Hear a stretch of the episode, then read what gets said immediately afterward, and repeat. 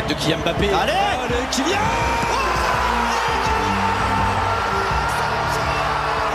Exceptionnel Kylian Mbappé 82e minute Cette finale qui revit Cette finale qui bascule peut-être en 3 minutes La première Marseillaise est en train d'aller chercher l'or et le record du monde C'est la meilleure performance de tous les temps Léon Marchand, impérial, au pays du soleil Marchand explose le record du monde Oh bien joué Allez Allez Damien Le doublé C'est hallucinant ce que nous vivons aujourd'hui à Twickenham. La barre des 50 points, c'est- c'est un triomphe. Vive les Bleus, vive la France. Le Campus Sport Club, 23h minuit, sur Radio Campus.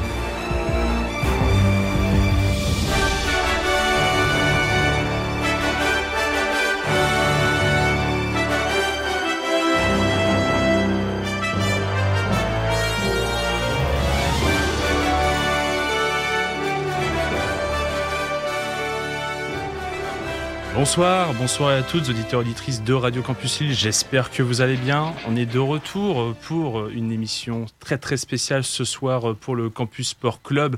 Émission spéciale 2 heures. On, vous l'avez peut-être vu euh, si vous nous suivez sur les réseaux et puis on, l'a un peu euh, teasé depuis le- cette rentrée 2024.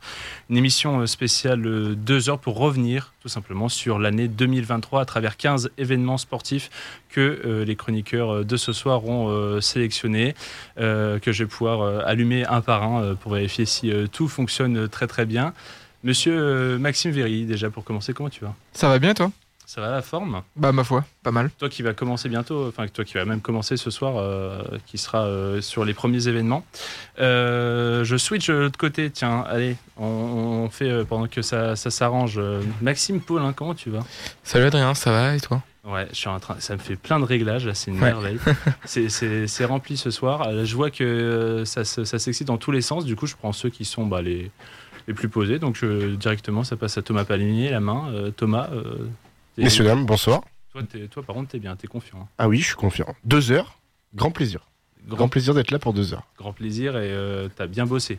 Ah oui. C'est- tout bien. Plus prêt. que jamais, plus que Hugo d'ailleurs, qui n'a, un, pas enlevé son bonnet, et deux, qui n'a pas préparé son casque, donc qui est à l'heure au final. Oui, bah, voilà. après, après, Hugo, il peut commencer, il peut s'installer sans casque, hein, il aura tout le temps euh, juste après. Euh, face à moi, ce soir, euh, celui qui est à la place euh, du chef. Tu seras le leader des troupes, donc euh, s'il y a trop de débats, euh, c'est toi qui donnes les coups de savate. Euh, Gaëtan, comment tu vas? Bah, je vais super bien. Bonsoir à tous, ceux qui nous écoutent. Prêt pour, euh, prêt pour ces deux heures? T'es heureux d'avoir ce rôle de Monsieur Savate? Mm, Oui, très heureux. je l'assumerai. Avec beaucoup d'en- d'entrain et d'enthousiasme. Euh, et à tes côtés, euh, Eva Claudel, euh, comment tu vas? Ça va super. Et ça, C'est une éternité à donner tous les noms, c'est fou. hein. Mm. Qu'est-ce qu'il y a, Maxime? Tu veux dire quelque chose? Moi je suis motivé. Je suis vraiment motivé pour cette émission. Et euh, donc le dernier qui, euh, a priori, euh, a pu s'installer. Euh, Hugo Marceau, comment tu vas? J'ai pris le temps avant de réagir aux, aux remarques de Monsieur Palmier, donc je, je suis très fier d'être à côté de lui pour ce, ce beau rétro. Euh, pour ce beau rétro de l'année 2023, bonsoir Adrien, très heureux d'être parmi vous pour ce, ce beau récap ce soir. C'est rétro du coup. Hein. Oui, une rétrospective, Ouais, oui, c'est- du coup. hein, donc, Mais moi, c'est on va commencer par parler français dans cette émission. dans les rétros. Allez, euh, on va pouvoir euh, commencer. Euh, évidemment, il y a un petit réglage euh, qui n'est pas fait. Donc j'essaye de régler ça au plus vite. Et hop là, on va voir si ça va marcher. Euh, on va pouvoir démarrer ce soir donc avec, Maxime, premier, premier événement. Et chaque événement va être introduit d'un extrait musical. J'espère que ça va marcher, on va voir ça tout de suite. Allez, la petite musique du sport. Ouais, non, pas du tout. Euh, Sinon, on le fait en live. hein. Bah ouais, hein, on, va faire, euh, on va faire en live. euh, Maxime, je suis désolé pour le premier extrait. Euh, va falloir que tu démarres sans extrait, malheureusement. Donc euh, en fait le travail que j'ai effectué et que j'ai préparé en amont euh, n'a donc servi à rien. Mon travail préparatoire n'est D'accord, donc euh, très bien, très bien. Donc euh, ma- mes, mes 4 minutes 42 de, de sonore euh, n'ont servi à rien. non, non, attends, attends, attends, attends, je viens de régler le problème. Je viens de régler le problème. Ça va partir dans un instant. Ah magnifique. Ah, tu vois, coup de pression, ça marche. réflexion.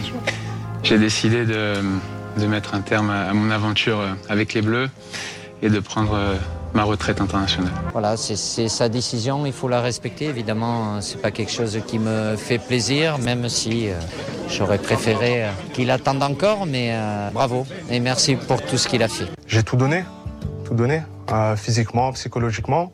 Et, euh, et en ce moment, euh, voilà, j'ai l'impression un peu d'étouffer et, et le joueur qui, euh, qui est en train de bouffer l'homme. Ouais, Maxime, toi, tu as évoqué, on est au tout début de l'année 2023 et euh, deux grands joueurs internationaux français ont annoncé leur retraite. Bah oui, bah oui, oui, on avait à peine le temps de, se, de, digérer un peu la finale de la Coupe du Monde perdue face à l'Argentine au tir au but, euh, bah que d'un seul coup, une page s'est tournée en équipe de France.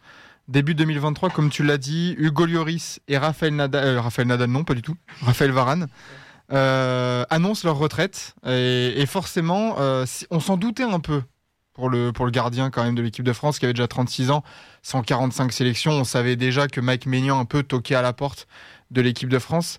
Euh, mais en tout cas, pour Raphaël Varane, c'était beaucoup plus surprenant euh, quand même, seulement 29 ans, très bel âge au demeurant.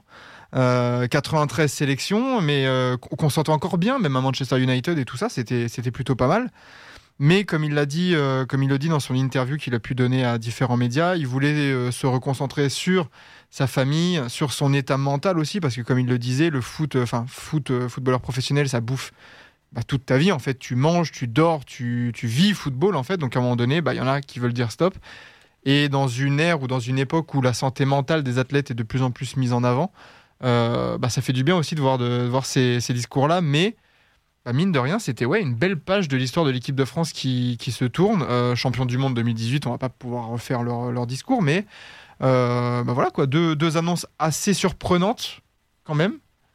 Mais, euh, mais deux, deux grands joueurs en tout cas qui, qui se retirent. Et euh, peut-être que vous pouvez, dire, pouvez donner peut-être vos, vos meilleurs souvenirs, on va dire, peut-être de, de, de Varane et Lloris? Euh, souvenir, ouais, Coupe du Monde, Coupe du Monde 2018. Vraiment, t'es impressionné par par Hugo Lloris euh, pour ses parades, notamment la, je crois la, une des parades qui a été, euh, je crois, élue parade de la de la Coupe du Monde euh, sur la tête de de, de Godin, il me semble, face à l'Uruguay en demi-finale. Euh, non. Oui, quart de finale Quart de finale, pardon, face à l'Uruguay. La demi, c'était face à la Belgique. Aussi de très bons souvenirs de Hugo Lloris durant la Coupe du Monde, Coupe du Monde 2022. Je trouve qu'il a fait de super belles prestations. Concernant sa retraite, j'ai envie de dire, comme tu l'as dit, 4, 14 ans à la tête des Bleus, euh, record de sélection, record de brassard. Donc euh, j'ai envie de dire euh, euh, bon vent à Hugo Lloris. Il nous a énormément servi. Euh, ça en dit beaucoup, hein, ce record de brassard, sur l'importance qu'on lui a donné euh, à la tête de, à la tête de l'équipe de France. C'est un grand monsieur qui tire sa révérence et, euh, et moi je suis fier de dire que Hugo Lloris euh, a été l'un des piliers euh, de cette équipe. Concernant euh, Raphaël Varane, euh, comme on a pu entendre euh, dans, ce, petit jingle, euh, Didier Deschamps, qui est un peu dans la compréhension. Moi, je suis aussi dans la compréhension. Je comprends pas trop à 29 ans. Euh, lui qui était euh, un, grand un grand prétendant pour le brassard euh, début 2023, je comprends pas cette retraite. Enfin, je veux dire, il y a encore des choses à accomplir. Je trouve qu'il tombe trop dans la facilité. Moi, j'ai vraiment été choqué par, par l'annonce. Tu te demandes à 29 ans, en tant que Raphaël Varane, comment tu peux, tu, tu peux demander ta retraite? Alors, je sais pas si la retraite de Hugo Lloris l'a motivé à prendre la sienne. Euh, Raphaël Varane avait l'air de dire qu'il voulait. C'était presque une de mes questions euh, que je m'étais notée. Ah, Excuse-moi. Bah non, mais très bien. Euh, je sais pas. Euh, je me pose la question. Peut-être euh, il y aura- Hugo Lloris a joué un peu ce rôle de mentor pour Raphaël Varane et ça l'a motivé dans sa décision. Euh, il avait l'air de dire Raphaël Varane lors de son lors de son bah, sa réaction qu'il voulait laisser place à la jeunesse. Moi, je trouve que c'est un peu une excuse facile quand même. Oh, quand même. non. Quand même. Non, parce qu'après, moi je peux comprendre le côté, euh, le côté un peu lassitude aussi, parce que le gamin, quand même, euh, depuis le plus jeune âge, bah, il, est, il a été au Real Madrid très très jeune. Il a gagné des Ligues des Champions aussi. Enfin, il a, il a joué combien de matchs dans sa carrière, là, Raphaël Varane? Combien d'émotions? Et là, peut-être peut que oui, la déception de la finale de la Coupe du Monde, a peut-être joué, a peut-être influencé sa décision, mais bah, je trouve que c'est bien aussi de, de- de partir, de savoir partir aussi au sommet, entre guillemets, quoi. À ce moment-là. Et de dire, euh, ouais, ouais, pourquoi pas? Dire, Ouais. bah, En plus, le vivier qu'on a en défense centrale en équipe de France, tu peux te dire, bon, bah, euh, la maison, elle est bien gardée, quoi, entre Mais guillemets. c'est ça, parce qu'il savait que derrière, il y avait de quoi Ouais, euh, assurer, à mon avis, la transition. Dans d'autres sports, on voit que c'est beaucoup plus compliqué. On voit notamment en équipe de France de rugby, en ce moment, il y a des joueurs qui sont obligés, de, entre guillemets, contraints de rester Mm. parce qu'on n'a pas assez de monde derrière. Là, on a de la chance d'avoir des jeunes, ou des moins jeunes d'ailleurs, mais qui sont là et qui arrivent à tenir, on va dire, une ossature en défense centrale. Donc, euh, et, je, et je rejoins ce que tu disais sur peut-être l'épuisement aussi mental. C'est un joueur qui a commencé extrêmement jeune. Donc, pour moi, c'est pas c'est pas voilà c'est pas honteux ni scandaleux que qu'il prenne sa carrière à ce moment-là. C'est il finit au top et je trouve ça génial pour lui. Je rejoins, je rejoins- je rejoins Thomas parce que dire qu'à 29 ans c'est dommage de s'arrêter, euh, c'est prendre une seule dimension en compte, c'est la dimension euh, physique et de voilà de l'âge de ce joueur-là. Mais ce qu'il faut comprendre quand on est un international et quand on est un joueur de football ou de tout autre sport à ce niveau-là depuis ce nombre d'années-là, c'est qu'il y a un, impact sur le mental de l'homme qui est vraiment vraiment à prendre en compte et que euh, c'est pas parce que la norme et la moyenne, les standards sont un peu plus élevés en termes de, durée dans, de vie d'un international qu'un international qui se retire à 29 ans. euh, c'est, euh, je trouve pas ça scandaleux. Très bien. Et puis on retiendra surtout, j'imagine, l'image de Loris et Varane comme leader tout cas, de cette génération Ouais. équipe de France, euh, brassard et euh, même sur le terrain euh, des patrons. Euh, Maxime, on va rester avec toi. Du Yes. coup, mais deuxième, euh, deuxième événement, on avance un peu dans le temps. Un- alors pas longtemps après la- l'annonce de Raphaël Varane, mine de rien, mais un mois après euh, Loris, avec un nouvel extrait tout de suite.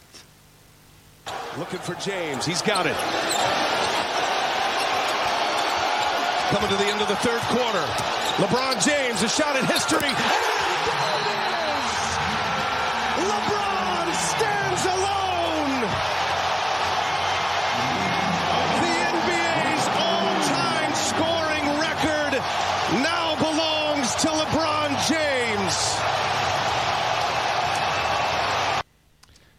Évidemment. Et oui, et oui, LeBron James, comme vous l'avez entendu. euh, alors, on a parlé de retraite juste avant. Là, c'est un joueur, bon, malgré ses, ses- ses 39 ans, bien tassé, il n'est pas prêt de prendre sa retraite. Euh, LeBron James qui bat le record de points, de points en total sur la saison régulière en NBA. Un rec- alors, ça peut, pour quelqu'un d'extérieur à la NBA, ressembler à un record parmi tant d'autres. Mais il faut savoir que c'est un record qu'on pensait pas voir tomber un jour dans l'histoire. Et c'était surtout une soirée euh, hors du temps. C'est alors bon, je l'ai vécu en direct. euh, voilà, j'ai été resté éveillé jusqu'à 4 heures du matin pour le voir ce match. Mais une soirée où euh, une de ces soirées qui annonçait un événement, ce genre de nuit où tu sens qu'il y a quelque chose qui va se passer. On avait le décompte depuis plusieurs jours, plusieurs semaines. Il reste 140 points, 122 machin. Et on le voyait, on voyait le décompte. Et là, il en restait 36. Et tout était fait pour que ça, se- que ça soit ce soir. Euh, donc le 8 février, LeBron, il arrive, costard noir, chemise noire, lunettes noires, genre le flow stratosphérique. Men in Black. Et Men in Black, focus. De toute façon, bon, euh, LeBron, euh, génie du marketing, donc évidemment, il allait pas venir en survette, euh, évidemment. Euh, il arrive à l'échauffement sur le casque qui a marqué 38 388, le palier à atteindre. Tout, tout était fait pour que ce record tombe. On s'en foutait du match. Vraiment, vraiment à la sauce américaine, Ouais, euh, ouais. extra sauce, euh, tout quoi. Magnifique. Bah, franchement, le, mais c'est excentrique, c'est exagéré peut-être pour certains, mais ouais, c'est le, c'est show à l'américaine. On s'en fout du résultat et ce qu'on retiendra, c'est cette fin de troisième quart-temps. Il en a 34. Il a la balle. Alors, il y a Thomas Bryant, le pivot, qui demande la balle. Alors, euh, le culot du gars. le, le culot. Mais bien, Parce qu'il- parce qu'il s'appelle Bryant. Exactement. Non mais sans déconner là, sur la photo, sur la photo iconique qui restera, il est en train de demander la balle. C'est n'importe quoi. Euh, Ça lui avait dit aussi. Voilà, et un fade away magnifique sur la tête de Kenrich Williams, un défenseur dont on ne se souviendra pas. Son palmarès sera d'être sur la photo.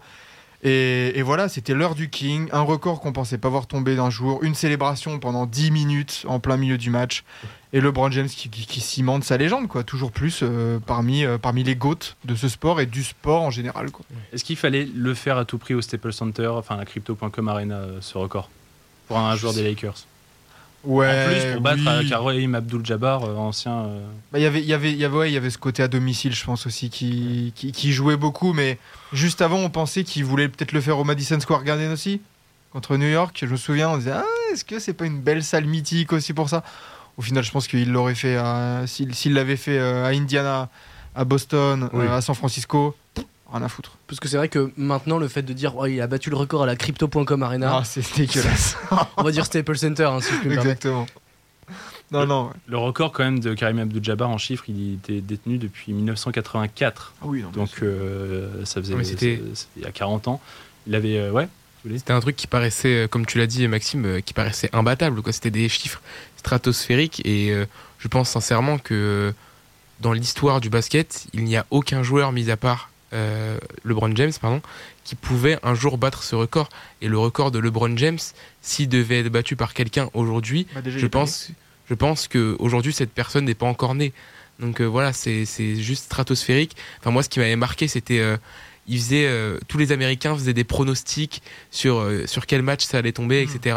Et le prix des places pour voir ça avait flambé. explosé sur les 3-4 matchs euh, où ça pouvait se passer, etc. Tout ça pour filmer au téléphone. Ouais, tout ça pour il filmer au téléphone. Tout le monde avait son téléphone dans les mains. C'est, c'était assez triste de voir ça, mais voilà, c'est un, un moment d'histoire Ouais. dans, dans le basket et ça restera gravé à jamais dans Ah, l'histoire de la NBA. Et puis comme tu le dis, un- il, il continue en plus, il s'est pas arrêté là parce qu'il continue le copain, il est là, il est au-dessus des 39 000 points, il va aller chercher la barre des 40 000 points.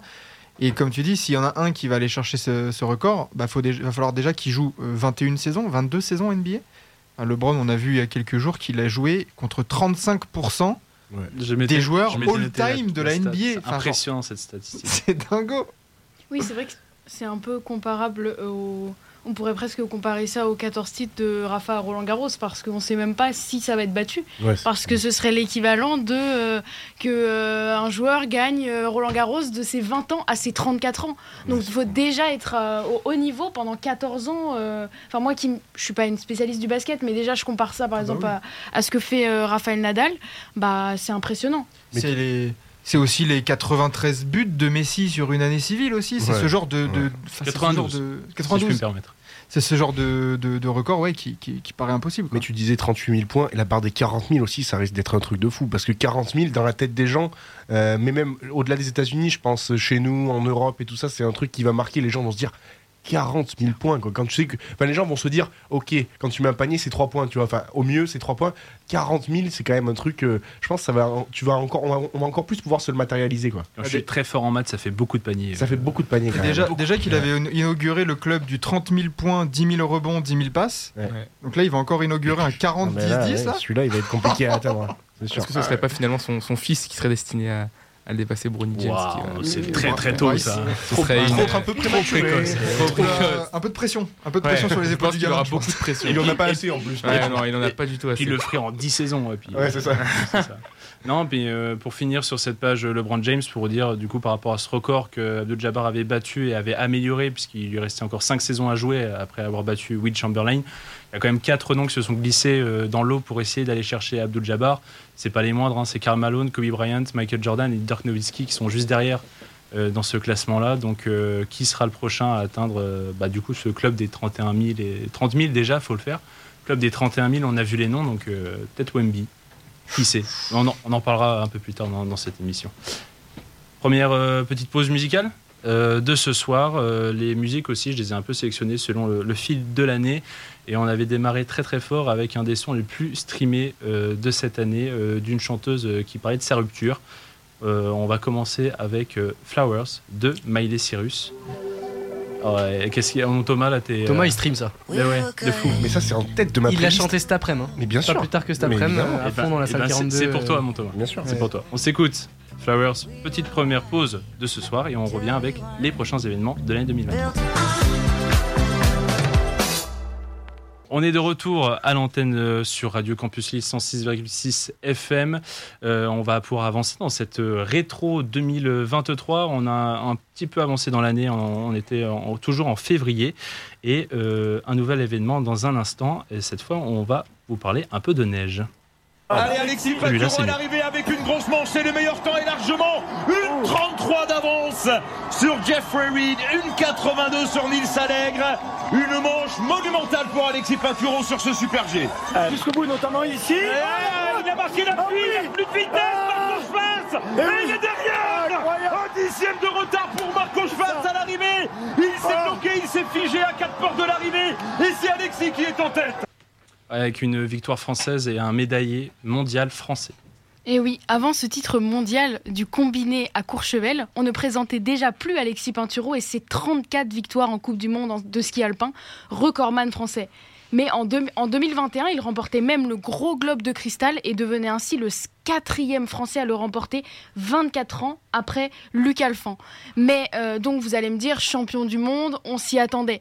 Mais oui, mais le 7 février 2023, lorsqu'il prend le départ du combiné, Alexis Pinturo n'est pas du tout en confiance. Depuis le début de la saison, il est monté qu'une seule fois sur le podium et n'a pas gagné depuis deux saisons sur le circuit euh, de la Coupe du Monde. Mais c'est ce jour-là, pour les championnats du monde de Courchevel, chez lui, dans son jardin, le Savoyard est et signe le meilleur temps du combiné devant le tenant du titre, Marco Schwartz, comme vous l'avez pu euh, l'entendre dans le petit euh, magnéto. Un deuxième titre euh, mondial qui le libère puisque deux jours plus tard, il glane le bronze sur le Super G en reléguant Marco Odermatt à la quatrième place de ce Super G.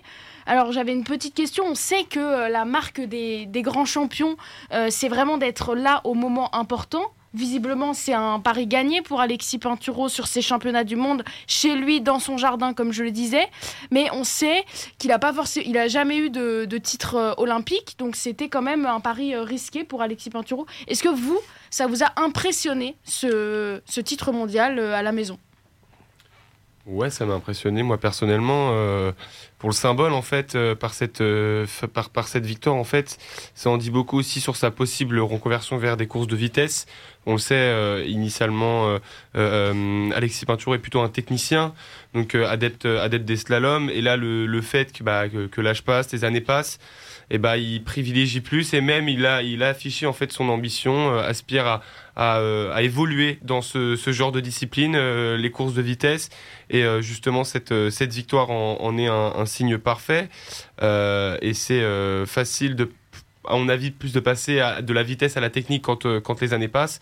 Et en plus, on dit beaucoup sur son objectif, qui est de, de, de gagner la descente aux prochains Jeux Olympiques en 2026. On, l'a vu sur cette saison-là, tu parlais d'un seul podium euh, avant ces mondiaux. Après les mondiaux, il en fait, il en fait deux en seulement quelques courses. Euh, donc euh, c'est vrai que, à mon avis, c'était lui fixé au fur et à mesure des, semaines. J'imagine que ces mondiaux-là devenaient vraiment la grosse échéance de sa saison. Non, puis ouais, c'est ce paradoxe-là de. tu disais les champions qui répondent au moment présent, mais répondre au moment présent devant ta famille, dans ta région d'origine, euh, c'est général- généralement un combo qui fait pas forcément bon, ménage. Et là, il y a une double dose euh, qui, nous fait dire que véritablement, Alexis Pinturo a cette âme de champion euh, supplémentaire et ce, voilà, ce- cette capacité à, se surpasser en faisant abstraction ou plutôt pas, en faisant impression, mais en se servant de, de ce contexte-là bien bien particulier. C'est assez, euh, c'est assez, euh, assez impressionnant. Et excuse-moi Thomas, mais euh, juste rappeler quand même que donc euh, tu parlais de sa reconversion, Alexis Pinturo actuellement, euh, le, la jambe dans le plâtre, euh, fin de saison avec euh, ce- cette blessure sur la, la dernière manche de, de descente. L'hélicoptère. Ouais, ça a mis un coup un peu à ses intentions, mais et c'est ce que- je rebondis sur ce que tu disais, c'est je trouve ça toujours euh, intéressant d'un d'un point de vue mental pour un champion ou une championne de performer dans un tel championnat, dans une telle compétition à domicile. C'est-à-dire que t'as pas forcément l'impression du coup d'être dans un championnat dans une telle envergure parce que t'es chez toi, t'as ta famille, t'as tes proches, t'es sur la piste que tu connais, dans des conditions, tu prends le, ta voiture, ça se trouve, tu pars de chez toi. Enfin, il y a tout un truc où tu te dis, mais en fait, à quel moment tu réalises que c'est plus qu'une course normale, c'est-à-dire que c'est un vrai championnat, euh, une dimension internationale, et de performer, de se mettre mentalement dans cet environnement-là pour se dire, il faut que je performe parce que c'est pas simplement une compétition banale. Moi, je trouve ça absolument bluffant parce que mentalement, ça demande un effort absolument fou. Et euh, c'est peut-être ça le plus louable chez ces sportifs-là. Tu parles d'Alexis Pinturo, il- on parlera peut-être de Thibaut Pinot tout à l'heure, je crois, sans vouloir faire de transition, mais, mais oui, oui, c'est, et c'est d'autant plus fort pour ces personnes-là de réussir à, à se mettre en condition en étant en plus à domicile. C'est peut-être ce qui lui manquait finalement, parce qu'il n'y arrivait plus depuis deux ans, comme tu l'as dit. C'est peut-être de ça finalement qu'il avait besoin, ce, ce surplus d'énergie, ce, ce contexte-là qui faisait qu'il a- il a- il allait trouver la, la clé. Parce qu'il y en a beaucoup que ça inhibe. hein. Il y en a beaucoup qui, euh, qui se disent, euh, enfin, qui n'arrivent pas à se dépêtrer en fait, parce que trop de trop de sollicitations, trop d'attentes autour d'eux. Mais je pense que ça marque encore plus la, cla- la classe d'un grand champion ou d'une grande championne d'être capable de passer le cap et de s'en servir euh, de, toute cette pression, de tout cet environnement. Surtout que pour ces mondiaux à Courchevel-Méribel, pour rappel, c'est le seul Français à avoir obtenu des médailles, puisqu'après l'or, il a eu le bronze sur le Super G. Un Super G, je ne sais pas si vous aviez pu le regarder à l'époque, mais on a des dossards 8, euh, 7, 8, 9, 10 qui s'enchaînent. Euh, les quatre leaders qui chacun leur tour prennent donc euh, la tête de ce Super G. Et Pinturo étant huitième finira donc euh, bronzé, mais euh, Euh, Odermatt euh, sera en tête. Pinturo lui prendra pour quelques centièmes. Kill 2 lui reprendra pour quelques centièmes. Finalement, c'est le Canadien Jamal Crawford qui aura l'or. Mais Pinturo surprise. reste. Ouais, mais euh, c'était assez épique comme moment. C'est assez intense. Juste regarder ces 5 minutes de, de direct et c'est. euh, C'est c'est régalade. Oui, parce que quand euh, Alexis Pinturo il passe la ligne d'arrivée, moi personnellement, j'étais, je pensais qu'il allait ravoir l'or sur le Super G. On pensait pas que c'était possible qu'il soit battu, mais en fait, euh, si. Donc, euh, toujours regarder jusqu'à la fin une course. Allez, on va rester encore un petit peu dans la neige et encore avec euh, Eva, avec un nouvel extrait. On avance un tout petit peu dans le temps également. Et on passe cette fois au biathlon. Quel tir encore une fois, il y aurait une erreur pour Julia, mais il y a une erreur également pour Denis Herman. Va-t-il en avoir deux? Il y en aura deux C'est Julia qui va ressortir devant tout le monde Julia Simon va sortir la première de ce bâtir. Julia Simon va être championne du monde de la poursuite. Elle secoue la tête, elle a du mal à y croire. C'est absolument dingue ce qu'elle est en train de vivre.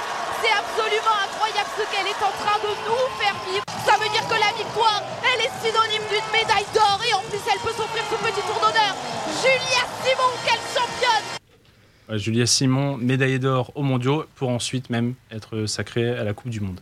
Et oui, ce commentaire nous replonge cinq jours plus tard. On est le 12 février dans le brouillard euh, d'Oberhof en Allemagne. Julia Simon, dossard jaune sur les épaules, part avec une minute de retard sur l'allemande Denise Hermann-Wick.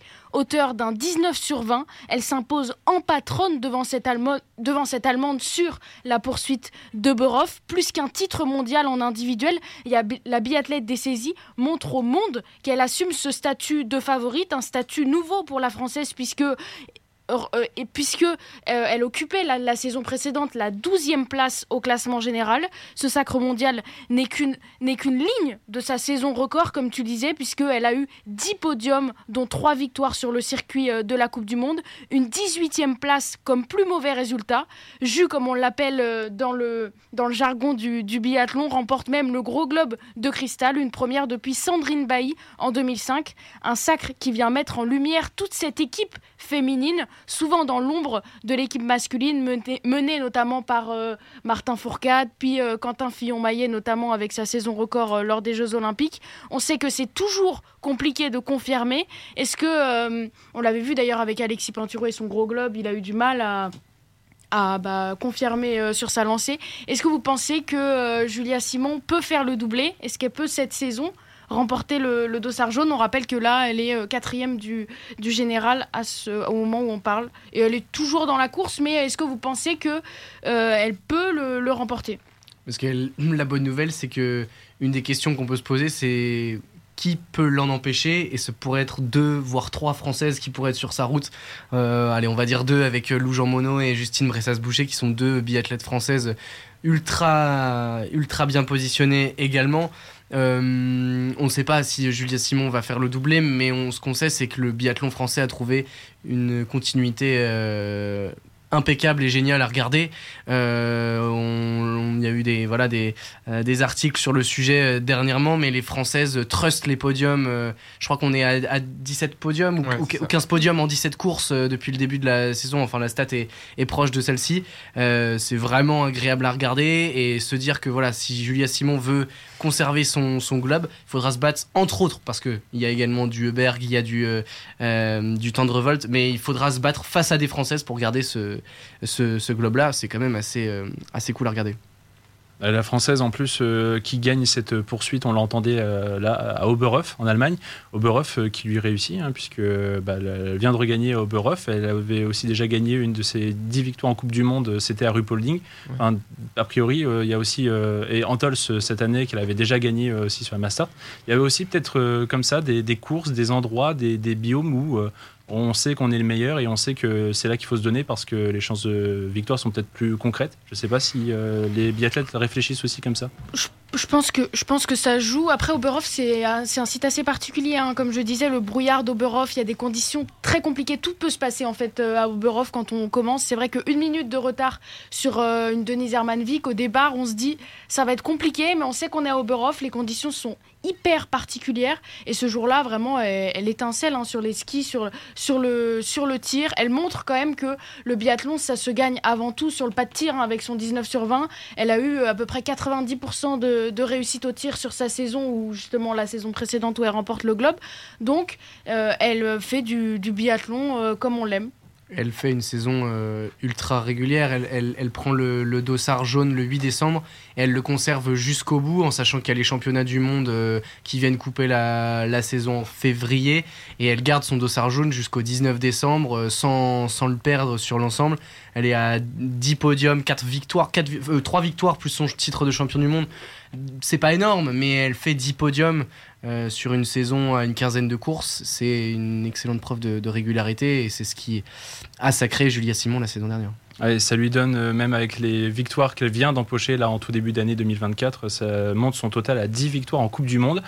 Euh, on parlait de Sandrine Bailly qui avait été la dernière à remporter le gros globe de cristal. C'est elle aussi qui a le record de victoires françaises euh, féminines en Coupe du Monde avec 20.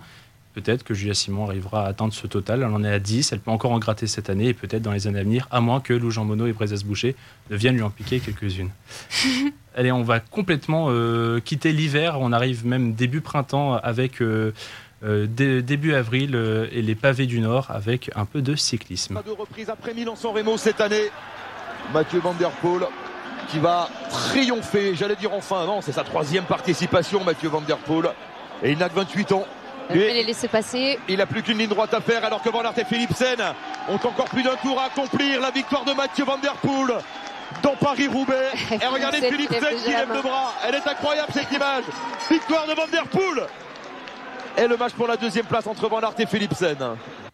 Effectivement, il lui manquait. Il est allé la chercher. Le néerlandais Mathieu Van Der Poel, le fils d'Adrie Van Der Poel et petit-fils de Raymond Poulidor, avait coché le monument qu'il se devait de remporter. C'est ce fameux Paris-Roubaix. Euh, ce qu'aucun de ses aïeux n'avait réussi à faire. D'ailleurs, je suis allé vérifier. Son père avait terminé troisième de l'édition en 1986 et son grand-père n'avait jamais fait mieux que cinquième en 18 participations. Rendez-vous compte. Celui qui a commencé l'année 2023 en trombe avec son cinquième titre de champion du monde de cyclocross et une victoire de prestige sur l'autre monument de ce début d'année, le Milan-San Remo. 18 mars, avait déjà dans sa roue un solide concurrent, c'était le Belge Wout van Aert, qui était déjà aussi dans ce finish de Paris-Roubaix, tout aussi désireux de remporter les classiques et les monuments. Un duel donc qui a bien eu lieu avec une bataille euh, merveilleuse, mais euh, pour ce qui est euh, de cette 120e édition du Paris-Roubaix, euh, c'est ce mano à mano qui a tourné à l'avantage du néerlandais, puisque peut-être que vous étiez euh, sur le terrain, il me semble que peut-être certains pourront en parler, ou d'autres devant votre écran, mais donc à côté d'ici, au fameux carrefour de l'arbre, à 15 km de l'arrivée, Van Aert et Mathieu Van Der Poel tentent de s'échapper, mais Van Aert crève et laisse filer le néerlandais, donc s'offrir une magnifique victoire, ou peut-être pas, c'est vous qui, pouvez en juger, mais une victoire en solitaire. Et même derrière, vous l'avez entendu dans l'extrait, euh, Van Aert qui euh, perdra au sprint cette deuxième place, euh, coiffée au poteau par Jasper Philipsen, le coéquipier de Mathieu Van Der Poel. Doublé Alpecin, est-ce que vous avez apprécié, vous, cette 120e édition de Paris-Roubaix, malgré cette- ce, ce suspense qui s'est coupé net à 15 km de l'arrivée? Ah oui, elle est, elle est dingue cette, euh, édition de Paris-Roubaix, puisque euh, moi, j'étais au vélodrome et c'est vrai qu'il y avait un match Belgique-Néerlandais dans le vélodrome. C'était assez impressionnant à vivre, vraiment, euh, même au niveau du public et tout, ça criait. Donc c'est vrai que, non, bah, c'est, je pense que c'est une belle victoire pour Mathieu Van Der Poel. Après, c'est vrai que Van Aert crève dans le carrefour de l'Arbre, mais il me semble quand même qu'il avait été harcelé. hein. C'est vraiment une victoire d'équipe hein, pour l'Alpecin de Koenig, ce Paris-Roubaix, parce que Philipsen, il avait attaqué à plusieurs reprises, il me semble, et il avait vraiment fait le forcing pour euh, faire, enfin, faire euh, crever, entre guillemets, pas crever, mais euh, faire détacher, détacher en tout cas Wout van Aert. Donc c'est vrai que non, c'était vraiment une, une très belle victoire méritée, en tout cas pour Mathieu Van Der Poel. C'était ouais, c'était un beau duel et t'as raison, le travail de Philipsen avait été important ce, jour-là. Moi j'avais la chance d'être dans le carrefour de l'arbre, quasiment à 3 mètres au moment où, Van, où Van Aert crève. On te voit- on te voit sur les images. Ouais, euh, c'est ça. Non, mais déjà une. C'est lui qui met les épines. une- euh. Ouais, c'est ça, c'est moi qui mets le clou sur, La- euh, la sur. Ouais, exactement. Je voulais pas qu'il gagne, il est belge, je voulais pas qu'il gagne. Non, non, mais euh, oui, euh, c'était un duel et voilà, une impression. Bon, après, c'est- là, c'est plus un- une sensation, une impression personnelle, mais une sensation de vitesse des deux sur les pavés. Mais je sentais pas, en tout cas, pour l'avoir vu, les avoir vus arriver un peu de loin dans le carrefour de l'arbre, Van Aert plus en difficulté. Le, le hasard et évidemment le, le, le sort de Paris-Roubaix fait que tu peux crever à tout moment sur ces secteurs-là. Et c'est sur la fin du carrefour de l'arbre, avant le secteur de Gruson, parce qu'il y a un virage pour attaquer Gruson derrière. Et c'est sur la fin que, que Van Aert crève. Et derrière, bah, Van Der Poel, c'est parti. Il reste à peine euh, 10-15 bornes à faire. Et oui, euh, les deux étaient au duel, mais les voir sprinter au vélodrome tous les deux, peut-être que cette année on ira en droit, mais malgré tout, le, le sort en a décidé autrement. Et il y en a un dont on n'a pas évoqué le nom, c'est euh, John Degenkolb, qui avait l'air vraiment en forme sur ce Paris-Roubaix, le revenant allemand de la, de la DSN, le sp- sprinter, mais qui ce jour-là s'est mêlé aux, aux spécialistes des, des classiques, euh, et qui chute dans ce carrefour de lab très peu de temps avant la crevaison de, de Wood Van Aert. Si je me dis pas, je crois qu'il crève à, à- enfin il tombe pardon à 16, euh, 16 km de l'arrivée et euh, à 15 km Van Aert, euh, Van Aert crève. Et lui avait l'air déjà, il avait été un petit peu euh, surpris par la première attaque de Van Der Poel, de Van Aert qui avait emmené Van Der Poel dans sa dans sa roue pour un- une première échappée. Ils avaient été repris, Dengelcom se remêlait à la lutte et il est euh, il est pris dans une chute sur une manœuvre de Van Der Poel qui euh, malencontreusement euh, pousse Mats Pedersen qui à son tour pousse dans le décor euh, John Degelkob mais ça aurait pu être une autre histoire aussi une lutte à une lutte à trois dans un dans un autre récit de ce Paris Roubaix Van Der Poel qui est même pas loin, ça se trouve dans cet incident d'emmener Philipsen qui est à sa gauche. Ah oui, oui, Donc Van Aert serait lui cette fois ça aurait été Van Aert certainement le, le- le seul en tête et à finir à finir tout seul en beauté. Euh, Qu'est-ce que je m'étais noté d'autre euh, aussi? Bien sûr que en fait ce- cette victoire c'est peut-être une des plus belles de, sa carrière puisque c'est quand même un des, monuments que tout le monde veut gagner Paris Roubaix. Et finalement euh, quelques mois plus tard début août il arrive à décrocher ce titre mondial champion du monde de- sur route. Euh, vous, pensez que c'était euh, c'est quoi le plus le plus euh, plus quand même prestigieux euh, malgré tout? Ça reste quand même le mondial? Ah, je pense, je pense que ouais, je pense que c'est quand même le mondial parce que euh, euh, on a quand même ce, maillot euh, arc-en-ciel qu'on doit honorer pendant un an et ça c'est quand même, en fait, à chaque course, on nous rappelle qu'on est champion du monde, on est là, on, met un peu les, les muscles quand quand on est sur le devant de la scène, gagner avec un maillot arc-en-ciel, ça se respecte. Alors oui, c'est sûr que gagner Paris Roubaix c'est un des cinq monuments, tout le monde veut le gagner, mais c'est vrai que être champion du monde c'est quand même le graal pour, euh, pour un cycliste, je pense, de par ce maillot qu'on doit honorer pendant un an et qui nous rappelle sans cesse qu'on est champion du monde. Ouais. Et lui qui est pas un grand coureur euh, de grand tour, qui est surtout sur les classiques, les monuments, il lui reste quoi à faire à 29 ans? Il a il a, il a- il a il a gagné deux fois le Tour des Flandres euh, Milan San Remo du coup juste avant. déjà euh, Milan San. Remo Est-ce qu'il faut qu'il fasse les 5 monuments? Tour de Lombardie, Ouais, ça, ça paraît paraît compliqué, compliqué, pour ouais. lui. Euh, à voir, mais euh, pas oublier qu'il est également champion du monde de cyclocross hein, euh, Ouais. cette Oui, année. on parlait euh, du Mario également, arc-en-ciel euh, sur route, mais en cyclocross, il est c'est double champion du monde. hein. On n'a pas ouvert le chapitre cross encore là. Oui, c'est ça. oui, parce qu'on peut rouvrir une nouvelle chapitre Ouais, en c'est ça. mais ça 2024. m'étonne euh, pas qu'il fasse un peu de piste à la fin de sa carrière parce qu'il s'est dit bon j'ai tout gagné donc allez pourquoi pas tenter la piste mais non mais c'est fou. c'est fou. Non, bah, il, faut, il va continuer à tenter de les, de les empiler, mais euh, bon, je pense qu'il a déjà une, une petite idée derrière la tête pour, le, pour la prochaine édition, euh, la deuxième semaine d'avril prochain. Mais ces Et pourquoi pas, et pourquoi pas l'or olympique pour euh, Mathieu Van Der Poel On peut se dire, hein, euh, le, le circuit, euh, honnêtement, à Ouais, Paris, il, ouais. il correspond pas mal avec ses, ses côtes de Montmartre là. Je pense que ça, ça peut vraiment être, ça peut correspondre à, à MVP, je pense. À, à savoir qu'il va quand même pri- prioriser, il a calé sa préparation sur le, parcours en, cyclo et que son gros objectif c'est la médaille d'or en, cyclo. Euh, je crois pas qu'il ait annoncé s'il allait s'al- s'aligner sur route, mais ça m'étonnerait fortement, sachant qu'on est quand même sur un, circuit certes cabossé, mais qui convient moins, je pense, à son profil. Et il l'a annoncé de toute façon, son vrai objectif, c'est le titre mondial en, cyclo. Et, euh, et il a calé sa préparation euh, pour ça. Et pour l'instant, ça se passe plutôt bien. Oui, Ouais, c'est sûr. Parce qu'on le rappelle, donc 10, 10 victoires euh, sur ces 10 premières courses qu'il a disputées euh, sur euh, cette saison de, de cyclo. Et Van Aert n'a pas gagné l'année dernière? Et c'est ça, Ouais, exactement. ça, euh, ouais. Mais oui, on parlait des objectifs à trouver pour ce type de garçon-là. La concurrence de Wood Van Aert, enfin les deux se tirent la bourre. ben, on, le voit bien sur le début de saison de cyclocross. C'est ça en même temps. Et je pense qu'il y a certes une rivalité, mais ça nourrit. Et imagine si Van Der Poel était tout seul à survoler le, le cyclocross et aussi à se balader sur les, les classiques. Il y aurait plus aucun, à mon avis, appétit à un moment donné à, à y revenir chaque semaine, euh, voire même deux fois par semaine sur des classiques. Donc euh, évidemment que ça nourrit aussi leur appétit à tous les deux pour en gagner encore plus. Ça donne encore plus de valeur à ces titres-là au final. Je m'étais noté euh, pour finir cette page euh, Van Der Poel et puis en, euh, lancer ensuite une petite musique. Est-ce que Van Aert n'aurait-il pas davantage de 100 poulies d'or en lui plutôt que Van Der Poel à finir très très régulièrement deuxième et troisième et à collecter presque les médailles d'argent. non. Ce Van Aert. Ah non, Van Aert, il a quand même déjà gagné euh, pas mal de choses dans sa carrière, que ce soit des classiques, mais Ah, aussi. Poupou avait gagné quand même euh, un Tour d'Espagne, enfin avait des, quelques victoires à suivre. Ah, mais bien sûr. Ah, non, mais. Van Aert, a priori, la collectionne quand même pas mal les deuxièmes. Ouais, bien sûr, bien sûr, mais après, je pense que il y a des concours de circonstances aussi qui font que. Alors évidemment, ça rappelle Polydor, bien sûr, mais non, pour moi, euh, on peut pas dire qu'en tout cas, ça soit un, un perdant, mais pour l'instant, quelqu'un qui soit cantonné au, au deuxième place, euh, son rôle, même en tant qu'équipier, est absolument euh, magistral. Euh, On le voit, on, le- on le voit à la jumbo. Donc non, non, je pense que hum, ça, ça va tourner à un moment donné en sa faveur. En tout cas, on l'espère pour lui. Ouais, c'est encore tôt. Oui, L'avantage oui. pour lui, c'est qu'il a encore de, de grosses années et peut-être du coup des titres en cyclocross. Même si là, le duel en ce moment est plutôt côté, côté Van Der Poel. Eh ben, on va, pouvoir vérifier ça de cette année justement. Allez, euh, deuxième musique du soir, euh, petite pause à nouveau dans le Campus Sport Club. Euh, moi aussi j'ai avancé dans le temps et on, arrive aux victoires de la musique française avec, je vous propose ce soir, la chanson qui a remporté le prix de la, chanson originale de l'année d'un rappeur normand avec La Quête d'Orelsan. Ah, ça aussi c'est dans la playlist de Thomas j'ai l'impression. Et on se quitte quelques instants et on revient juste après.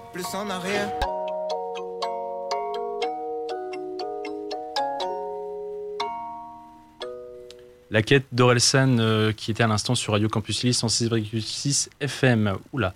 On avance dans ce Campus Sport Club spécial 2 heures euh, puisque nous faisons ce soir une rétrospective euh, 2023 et euh, là on change complètement à nouveau du tout au tout, on change de discipline, on passe des pavés au tatami.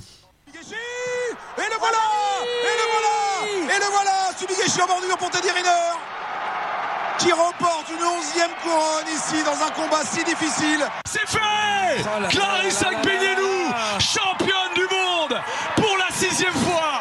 C'est une habitude. Cela ne deviendra jamais une routine. Jamais on ne s'en lassera. Elle est de ces athlètes qui ont banalisé la performance, annihilé la concurrence. The Queen is back. Deux Français qui à nouveau collectionnent les médailles mondiales en judo. Et oui, euh, pour rappel, les championnats du monde de judo ont eu lieu du 7 euh, au 14 mai euh, 2023 à Doha au Qatar. 657 judokas au total, parmi eux euh, Clarisse Agbenienou, la téméraire, la championne, la dure à cuire, que dis-je, l'immortelle après avoir mis euh, le kimono de côté en 2021. La judokate la plus titrée de l'histoire s'est emparée pour la sixième fois de l'or dans la catégorie des moins 63 kilos. Un sacre euh, aux multiples saveurs, un an après euh, la naissance de sa fille. Et de quelle manière Cinq combats remportés par Ippon et un magnifique Oisaré en finale pour l'or autour du cou.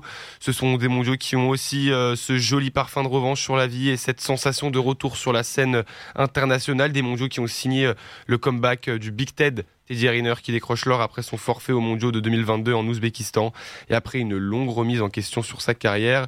De victoire cap- capitale donc pour euh, deux grosses têtes du judo français. Performance qui remet la machine en route à un peu plus d'un an de leur dernière au plus haut niveau. Horizon Paris euh, 2024 des, un avis sur, sur, ces, sur ces jeux pour, pour, ces, pour ces deux judokas, Clarissa Benignou et, et Teddy Riner Déjà, favori pour vous? Oui. Dans leur catégorie, bien sûr Riner, moi je parle, moi je pense. Riner, euh, ça c'est une certitude. Riner J'ai- favori Agbenienou, tu la mets pas Ah non, moi je mettrais plus- favori. attends. Tu mets plus Riner Je, suis sur Riner là. Ah, ok. Ouais, tu mets plus Riner favori dans sa catégorie que Agbenienou dans la sienne. Ouais, je suis sûr à 100%. Et parce qu'en plus de ça, euh, je sais pas si vous suivez un peu la prépa de, là, de, de Teddy, qui est euh, à fond. Il est, je crois qu'il l'a fait, il fait au Brésil en plus, sa préparation là. Il est passé par le Maroc aussi. Ouais, par le Maroc. Et, euh, et, euh, et franchement, euh, un sentiment revanchard pour ces Jeux Olympiques. Riner va s'emparer de l'or, ça j'en suis certain. J'espère pour Clarissa Benignou, je la mets forcément favori, mais, mais Riner euh, plus favori que, que, Cla- que Clacla en tout cas. Ah, moi, je suis, suis pas trop trop d'accord. hein. Je mettrais plus euh, euh, favorite plutôt que Teddy, sachant que Teddy, euh, ça, ça a été une longue période compliquée après, euh, après les Mondiaux 2022 où il a dû déclarer forfait. Clarisse, elle, en, à peine un an après la naissance de sa fille, elle revient et tout de suite elle fait bah, un mondial juste parfait. Comme tu l'as dit, 5 combats, 5 victoires par Ippon.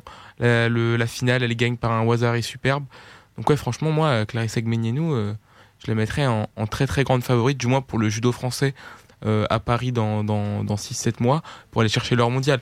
Bien sûr, Riner sera un favori dans sa catégorie. Après, on sait que c'est ses derniers JO, que c'est en France, à voir ce qu'il peut faire. Voir, ça, ça restera le plus grand judoka de l'histoire pour l'instant, mais à voir ce qu'il peut faire à Paris euh, au JO. D'autant plus que bah, c'est la dernière pour Teddy Riner, mais aussi pour Clarisse. Euh, D'autant plus aussi que Teddy Riner, il y, a un- enjeu supplémentaire, c'est qu'il peut devenir, euh, à l'issue de ces Jeux Paris 2024, le judoka le plus titré. euh, le plus titré en fait devant devant le japonais Nomura qui il est en fait il a égalité même nombre de médailles donc trois trois titres olympiques donc il y, a- cet enjeu aussi qui va qui va qui va motiver Teddy pour ces Jeux Olympiques. Donc donc voilà, ça s'annonce ça s'annonce bien, je pense pour ces pour cette pour cette discipline aux Jeux Olympiques. Ouais, pardon, vas-y. Oui, bah oui, ça s'annonce euh, super. Je pense que Teddy, ouais, 4, médailles d'or. En plus, on, on pense aussi, enfin moi je pense aussi à cette euh, épreuve mixte qui est hyper, euh, qui est hyper attractive à regarder et que les deux euh, aimeraient bien euh, aller chercher euh, pour encore euh, glaner une médaille euh, supplémentaire. Et on avait battu les Japonais chez eux. euh, dans leur maison à Tokyo, on espère que les Japonais vont pas nous battre chez nous. Il faut Mais- conserver ce titre, c'est clair. Ouais, mondiaux euh, euh, rassurant du point de vue d'Abenino et Teddy Riner, mais quand même vachement décevant avec euh, seulement ces deux titres-là. Euh, en total, on fait 7 médailles, 3 argent, 2 bronzes en plus. Mais des, euh, des judokates comme Amandine Bouchard et, euh, et, Chirine Boucli euh, sont sur le podium et euh, ne vont pas chercher le titre qui leur, manque. Et ça, c'est un petit blocage à un an des, jeux qui euh, reste, euh, problématique. Euh, derrière, c'est vrai que il n'y avait pas Roman Dico, c'est Julia Tolofoa qui va chercher une, une médaille d'argent euh, euh, sur ce mondial-là. C'est bien Roman Dico qui sera, qui sera au jeu puisque c'est elle qui a été, euh, qui a été sélectionnée. Ces mondiaux-là, un an des jeux, ont été décevants. À part du point de vue de Agbenienou qui revient euh, d'une grossesse et qui confirme que c'est la favorite, et je rejoins Maxime, c'est elle, c'est la meilleure chance française en judo. Et Teddy Riner qui euh, revient, mais si je dis pas de bêtises, l'un des favoris japonais était absent de ces mondiaux-là et sera là, euh, et sera là sur, les, sur les jeux. Oui, c'est Euh, collectivement. Teddy avait été vraiment puisé dans ses, dans ses ressources. Il fait tout, et t'as raison Gaëtan, pour aller chercher cette médaille, cette nouvelle médaille d'or, ce troisième titre olympique chez lui devant son, devant son public. Mais, euh, mais ces mondiaux-là sont pas ultra rassurants non plus. Je mettrais un petit, euh, un petit bémol sur, euh, sur euh, ces, mon- ces mondiaux de judo, de judo-là, même s'ils sont pas des mauvais, des mauvais, des mauvais. On finit deuxième hein, au classement des médailles, je crois, derrière le, derrière le Japon. Euh, Il y a un petit blocage quand même qui font dire que euh, à Paris, il faudrait élever le curseur. Puis retour aussi peut-être sur cette finale où euh, il, a une il a une décision près en fait de la perdre. Absolument, puisque c'est vrai, tout à finalement il faut revenir quand même sur les faits, mais je- euh, enfin, il, oui. il bat le russe Inal Tazoev et le russe Inal Tazoev ensuite se verra remettre également la médaille d'or. Ouais, Donc ils sont ouais. tous les deux vainqueurs puisqu'il l'avait bah, enfin il avait fait euh, sur non pas Wazari mais euh, enfin je, je sais plus exactement quelle prise euh, qui met le russe mais qui n'est pas récompensé finalement ce golden score euh, se poursuit et Riner renverse euh, la tendance mais euh, ils auraient dû lui attribuer le point et la victoire Ça avait fait Mais beaucoup c'est parler. ouais, c'est ça exactement, parce que je crois qu'il y avait un, un litige un peu sur le, le, bah, le- le sort de cette finale. Je crois que Riner avait lui-même avoué que c'était un peu. euh, Et, et pas que Reader, les, euh, le comité euh, Ouais, international avait admis qu'il y avait eu une erreur d'arbitrage Oui, d'où- sur d'où la ce- médaille d'or, euh, ouais. d'où la médaille ouais. d'or du coup, entre, euh, enfin, entre euh, Agbenienou, Riner et tout ça, qui, il va falloir surtout que les deux soient au rendez-vous, euh, parce que Ah, dans une période où euh, on en avait parlé dans une émission euh, antérieure euh, cette saison, euh, dans une période où le sport français n'est pas non plus au, au- au plus haut juste avant les JO, euh, si les deux meilleures chances de médaille elles commencent justement à vaciller un peu, Dans un sport qui rapporte beaucoup de Ouais, médailles. voilà, surtout dans un sport qui rapporte, euh, voilà, comme, bah, comme là par exemple, on se dit, ouais, est-ce que les handballeurs qui avaient l'habitude de rapporter pas mal de médailles et pas mal de succès, bah, ça se trouve là, ça baisse un peu. Là, va pas falloir que les judokas ou où on imagine même, pas- même en natation, tu vois, un Léon Marchand, si- s'il y a une défaillance, on va commencer à se dire, ouh là, ça va être compliqué. Et en- Il et va en- falloir que les deux ils soient à fond euh, dès le début. Et hein. en handball, on parle que de deux médailles là, effectivement. Oui, oui. Je pense qu'en Mm. plus, on a des chances françaises dans quasiment toutes les catégories. Il n'y a que chez les hommes, on a deux, trois euh, absents, mais euh, je pense qu'on peut, on peut viser 10 médailles au mieux.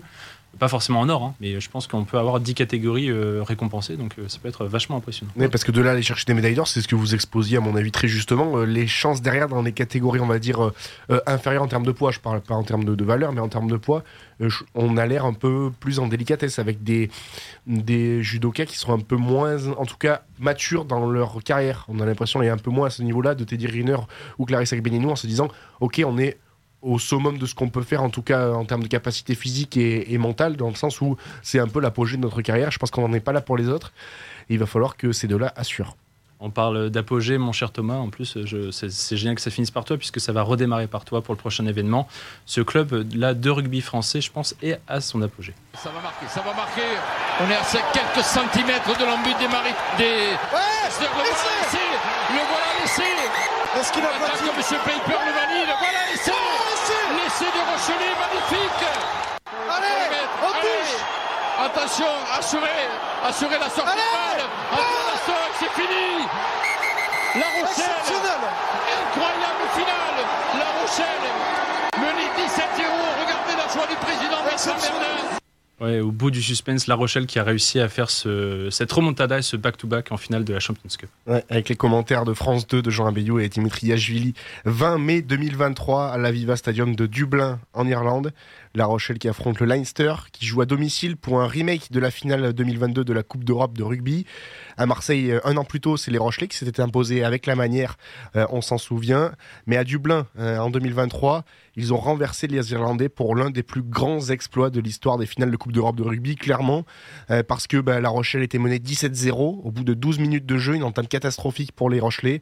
Les Rochelais entraînés par Ronan O'Gara, un entraîneur irlandais qui, à mon avis, aussi avait à cœur de, bien performer euh, ce, jour-là euh, dans des terres qu'il connaît bien.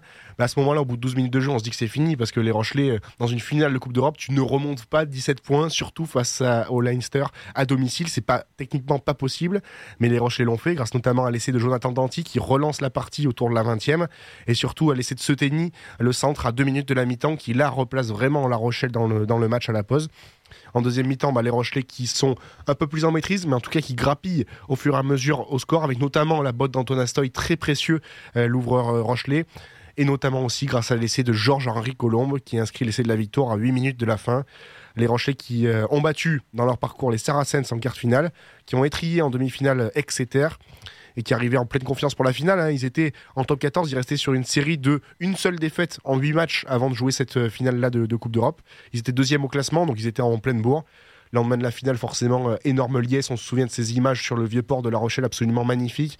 Ce public Rochelet, euh, justement récompensé par ce deuxième titre consécutif, qui était venu célébrer ses, ses héros. Cette seconde mi-temps phénoménale, 23-14 14, ouais, c'est ça. À, la, mi-temps. Et 26-27, euh, score final, qui plus est, à la Viva euh, Stadium. Ah oui, c'est vrai que ouais, ce match, il est extraordinaire. Moi, j'avais la chance d'être à Dublin à ce moment-là. Je peux vous dire que dans les bars, euh, les Irlandais, ils faisaient pas les fiers. hein. à 17-0, ils étaient là, on va gagner. Puis après, euh, ils, ils se sont tués tout de suite, surtout à la fin. Mais c'est vrai que ouais, c'était c'était assez impressionnant ce, ce match. Il était très très agréable à regarder. Et surtout, il vient confirmer que en fait, en, le niveau du top 14 en France, parce que euh, c'est la c'est le quatrième sacre consécutif pour les Français. Deux, deux fois Stade Toulousain, là deux fois La Rochelle. C'est assez impressionnant. Mais celui-là a quand même une valeur particulière. C'est sans doute le plus gros exploit d'un club français euh, de sport collectif, tout, sport confondu cette, euh, cette année. Euh, revenir de 0-17 euh, et remporter cette finale à la Viva Stadium, à Dublin, face à une équipe qui est un copier-coller de l'équipe d'Irlande qui, quelques semaines plus tôt, gagne le tournoi à destination dans un contexte où les, les Rochelais avaient battu le Leinster un an plus tôt, toujours dans cette finale de, Champions Cup. Cet esprit de revanche, le, le- scénario est, est vraiment fou et, euh, et c'est ouais, sans doute les- le, le plus gros exploit d'un club français, je pense, euh, cette année. Ils n'ont pas eu vraiment très peur en plus sur leur parcours, les Rochelais, tu le disais. euh, des- Oui. Il y a eu une petite, euh, des petites complications face au Ulster en, en poule, mais après ça a déroulé euh, que, que des matchs à domicile et surtout ce Leinster qui a aussi joué tous ses matchs à Viva Stadium et qui en plus jouait cette finale euh, chez lui. Donc euh, c'était, ça avait l'air un peu mission impossible. Et ce titre, ça vient aussi permettre au, au rugby français de, encore une fois, s'imposer sur la scène européenne. Enfin, ça, ça confirme quand même que le rugby français euh, en Europe, c'est quand même un, géant. Et depuis plusieurs années, ça l'est. Mais là, on est vraiment dans la continuité. Et c'est quand même assez impressionnant euh, ce que font La Rochelle, ce que font euh, les Stades toulousains, etc. Et voilà, c'est c'est vraiment euh, très très bien pour le rugby français qui ne peut aller que mieux avec euh, les grandes performances de ces clubs français en, Champions Cup et en Europe. Et puis ça montre aussi c'est la réussite d'un collectif et d'un groupe euh, pour les Rochelais. Franchement, quand on se replonge dans le 15 de départ de La Rochelle par rapport au 15 de départ de Leinster sur la finale, euh, sur- et même sur les 23 d'ailleurs en termes de noms en termes pour le grand public de référence euh, au niveau. C'est et sur le banc, il y a très peu de joueurs internationaux pour La Rochelle. C'est Thomas Lavaux, Georges-Henri Colombe, Joël Sclavi, Quentin Lespio, Utan Lane, Rémi Bourdeau et Winnie Antonio. Il y a Winnie Antonio que connaît, euh, le grand public connaît, mais sinon ce sont des joueurs qui jouaient en Pro D2 il n'y a pas si longtemps que ça, qui jouent en top 14, mais qui sont vraiment réussi à se transcender grâce à ce groupe-là. Euh, on pense à des joueurs aussi comme Romain Sazi. Romain Sazi, icône du Stade Rochelet, double champion d'Europe, qui finit sa carrière sur ça. C'est une récompense folle pour lui. Le pack Rochelet sur cette saison-là, 2022-2023, est à son apogée. Will Skelton également. On pense aussi à Lev Botia. C'est des joueurs qui ont réussi à porter cette équipe-là et avec un mélange aussi entre jeunes joueurs français et joueurs d'expérience. Barlow, bien sûr, associé à Castoy à la, charnière. Je parlais de, de Will Kelson, Bourgarit, Antonio. C'est un, un collectif Rochelet qui a fait la différence. Et pour renverser le Leinster euh, à l'extérieur, mais du coup à domicile pour le Leinster, c'est une prouesse. Et je rejoins ce que disait Hugo, c'est pas loin d'être la performance pour un- une, un- une équipe collective française, la performance de l'année On 2023. était à 17-0 après 12 minutes dans Mm. un stade, mais dans un. Enfin, c'était vraiment. Ouais, c'était du délire. en terre ennemie. C'était- Mentalement, du délire. pour rester dans le match. En finale de- d'une Coupe d'Europe, être dans cette situation-là et revenir euh, assez rapidement, hein, parce que 20e essai de Danty, d'ailleurs, ils sont en infériorité numérique à, à ce moment-là. 39e juste avant la mi-temps, essai de Seteni. Et là, ça y est, les, les Rochelais sont à 23-14 à la mi-temps, mais sont revenus dans le match. Et la deuxième mi-temps. Euh, les, les joueurs du Leinster inscrivent deux ou trois pénalités, mais euh, il n'y a, y a pas, y a pas photo. Une seule, Le- une la seule. Rochelle, une seule pénalité, voilà, exactement. Oui, 3 points, 3 points, c'est ça en deuxième, en deuxième période. Il n'y a pas photo, la Rochelle, la Rochelle est au-dessus sur cette deuxième podium, et ça témoigne vraiment de cette, euh, cette force mentale. Et donc ce Stade Rochelet qui euh, est devenu ensuite donc euh, le deuxième club seulement français à conserver son titre en Champions Cup après le triplé toulonnais. C'est dire à quel point c'était compliqué et en plus ça partait comme mission impossible et ils l'ont réussi, c'est euh, Rochelet. Euh, allez, il est 23h passé de 2 minutes euh, sur Radio Campus Lille. Encore petite pause musicale quand même, puisqu'il reste encore une grosse moitié d'émission euh, qui nous attend avec encore plein d'autres événements. Et euh, peut-être que ça refera plaisir une énième fois à Thomas. Je pense que je vais te lâcher toute ta playlist ce soir. On, est, on arrive doucement vers l'été avec euh, un, un film qui a fait beaucoup parler avec euh, Barbie, qui a tiré plus d'un milliard de dollars quand même à travers le monde, et cette chanson de Dua Lipa. Et on se retrouve juste après ça. De retour sur Radio Campus Lille 106,6 FM, on poursuit cette spéciale 2 heures du Campus Sport Club de ce soir. Retour sur l'année 2023. On a beaucoup parlé euh, de résultats depuis euh, le début euh, de, cette année, mais il n'y a pas que les performances sportives dans la vie. Et tout de suite, un nouvel extrait pour le prochain événement. Pick in the 2023 NBA Draft, the San Antonio Spurs select Victor Wembanyama from Nantar, France. C'est fantastique de voir toutes ces images. Victor Wenbanyama, un Français et numéro un d'une draft NBA. Je ne sais pas si on se rend compte de, de- de- de cet instant absolument incroyable. Ouais, C'était incroyable, Maxime, tu nous en dis un peu plus? Ouais, incroyable, même, même historique. Le, le 22 juin 2023, dans le Barclays Center de Brooklyn, Adam Silver annonce le choix tant attendu. Le prodige du basket français Victor Wembanyama est sélectionné en premier choix de la draft 2023 par les San Antonio Spurs. Une première pour un basketteur français. Il rejoint donc la franchise texane qui a tant souri aux Français par le passé, comme à un certain Tony Parker, quatre fois champion NBA avec la franchise. Auparavant, c'était son coéquipier en équipe de France, Kylian Hayes, le Français drafté le plus haut au sein d'une draft avec sa septième place en 2020 qu'il a conduit chez les, Détro- euh, chez les Pistons de Détroit. Ému aux larmes, le natif du Chennai annonce que c'est un rêve qui se réalise. Lui qui a brillé en France à Nanterre, mais également à Lasvel et l'an passé aux Metropolitans de Boulogne-Billancourt. Il est pour beaucoup le rookie le plus attendu depuis quelqu'un dont on a parlé euh, il y a quelques minutes, un certain LeBron James. Donc voilà, euh, We- Wemby qui, qui débarque chez les Spurs. Est-ce que selon vous, la question c'est est-ce que les Spurs c'est la franchise idéale pour euh, le début de carrière de Victor Wembanyama en NBA Tu me prends mes questions en fait.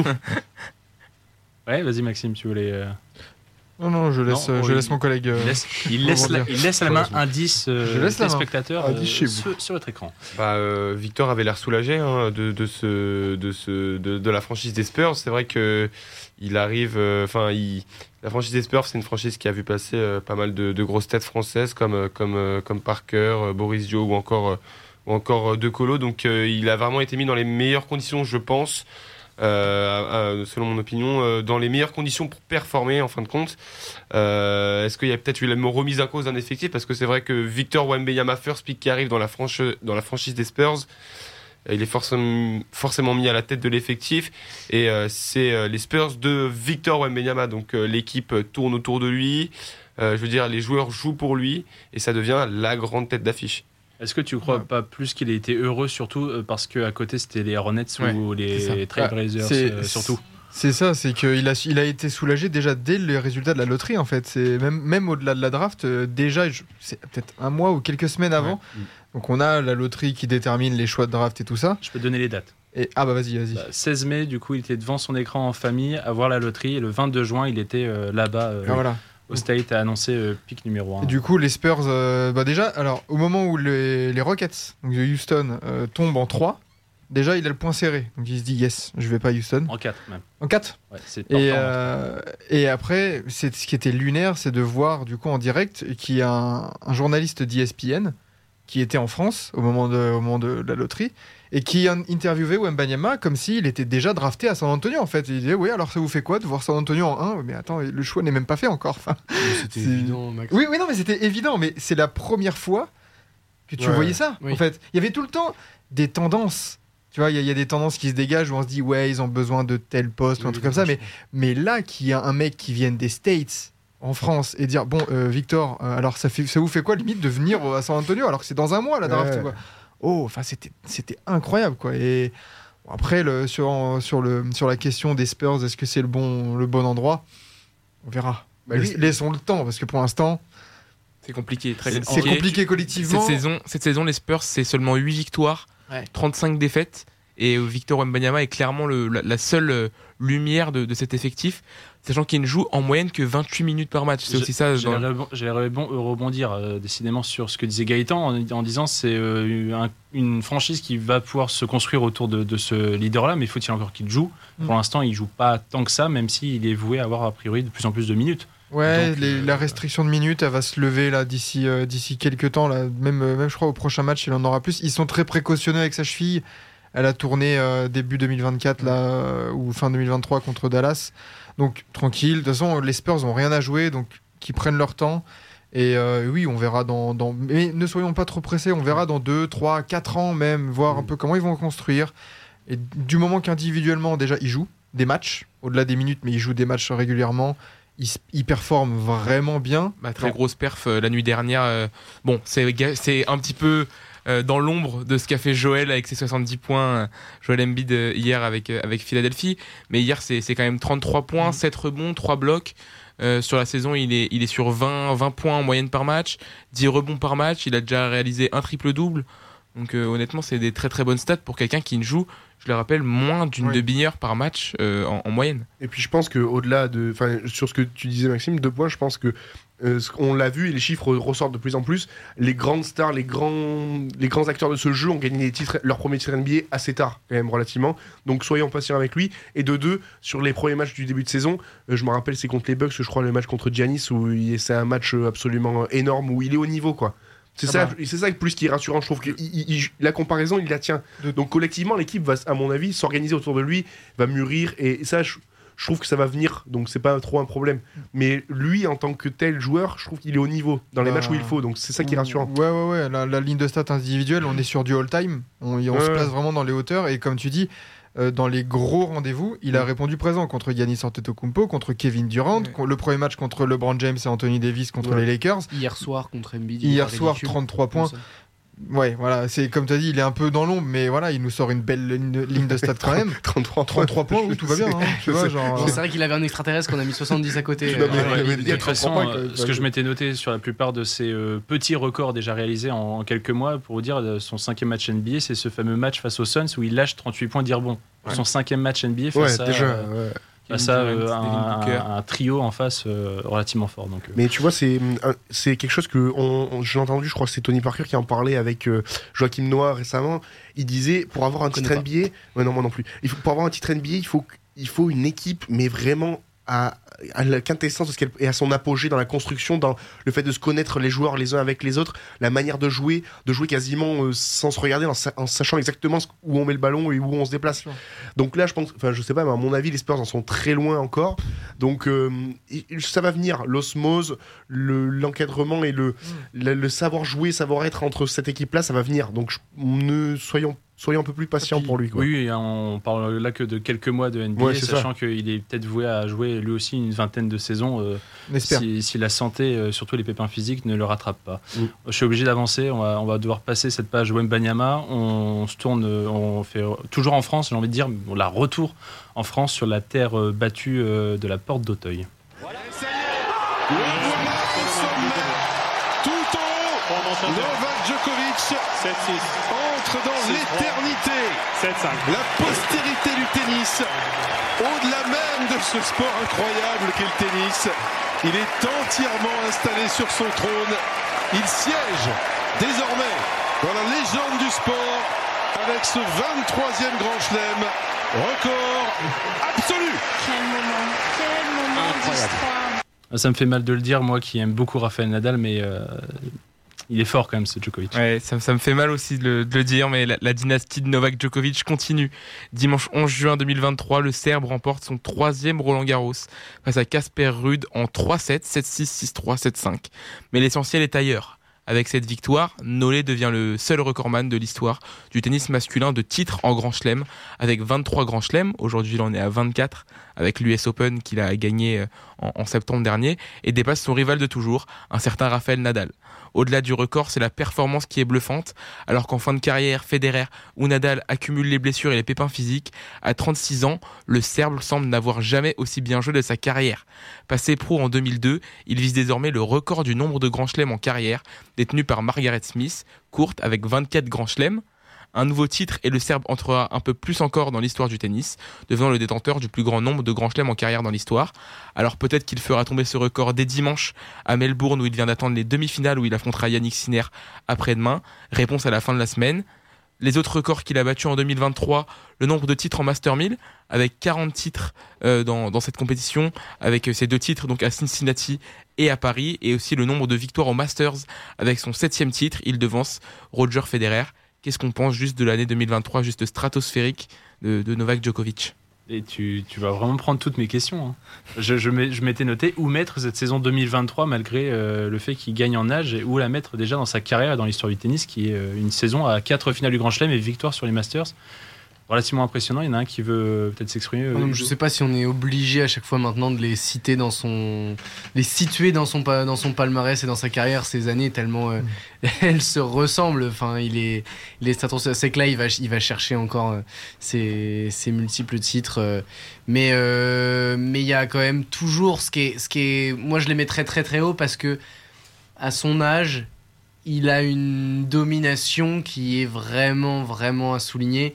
Euh, Enfin, physiquement, en fait, c'est sur... moi c'est surtout ça, c'est que physiquement, il est, il est encore au-dessus d'un de tellement de joueurs, voire de tous les joueurs sur le circuit euh, actuellement.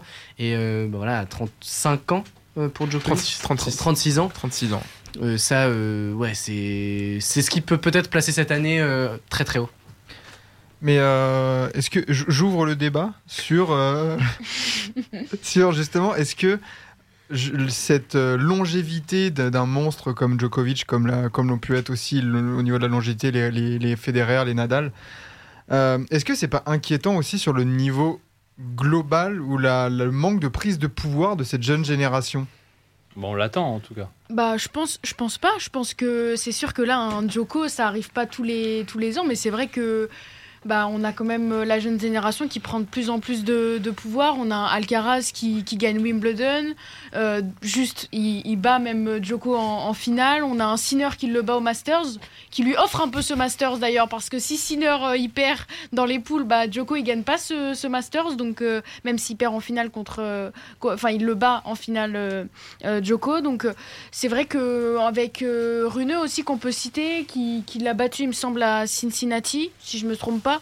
Donc c'est vrai Cincinnati, que justement, il a gagné euh, Cincinnati et Euh, Djoko sur je- Alcaraz en finale. Je parlais. Oui, oui, oui, tu as sûrement raison, mais il y a un Masters ou Rome peut-être, ou bref, euh, je sais plus, mais je pense que Rune, il, il bat, euh, il, bat, euh, il bat à Rome, ouais, c'est ça, je l'ai noté. Il bat, le, il bat Djoko à Rome sur la terre battue de, italienne. Donc euh, c'est vrai que, non, je pense qu'on a quand même une jeune génération qui arrive, mais c'est vrai qu'elle est assez jeune. Et Ouais, Djoko, il, est toujours là, euh, présent. Elle est surtout irrégulière, quoi. C'est que Ouais. j'ai l'impression que même quand Alcaraz euh, chope euh, Wimbledon, bah après il y a une petite blessure, ou il y a une méforme, ou il y a une élimination prématurée. Et j'ai l'impression qu'il y a, ils ils ont pas. Alors, ça remet pas en question le, le monstre qui est, euh, qui, est, Djokovic, et notamment le monstre physique hein, pour se maintenir à un tel niveau euh, de performance.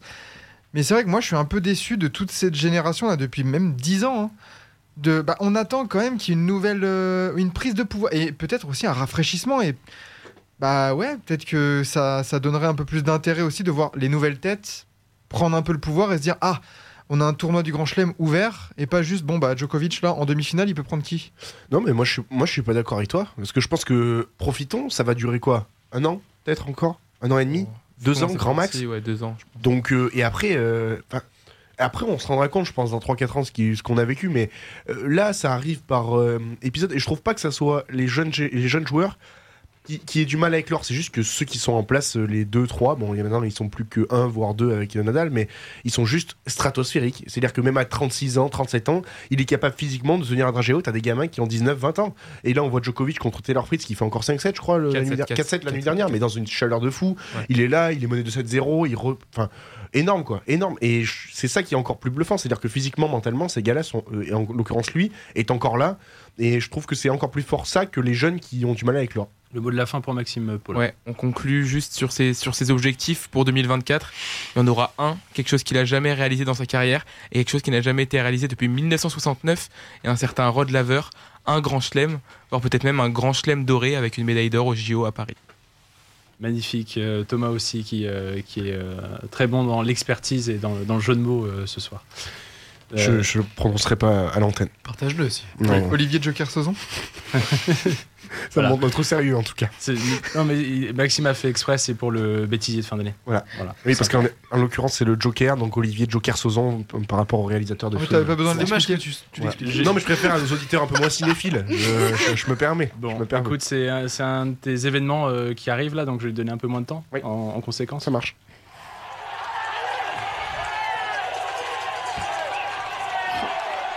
Ça fout les frissons. hein. C'est du délire Ouais, C'est rien, que du pour délire. ça, rien que pour ça, elle a réussi cette journée, ça valait le coup. Bravo Thibaut.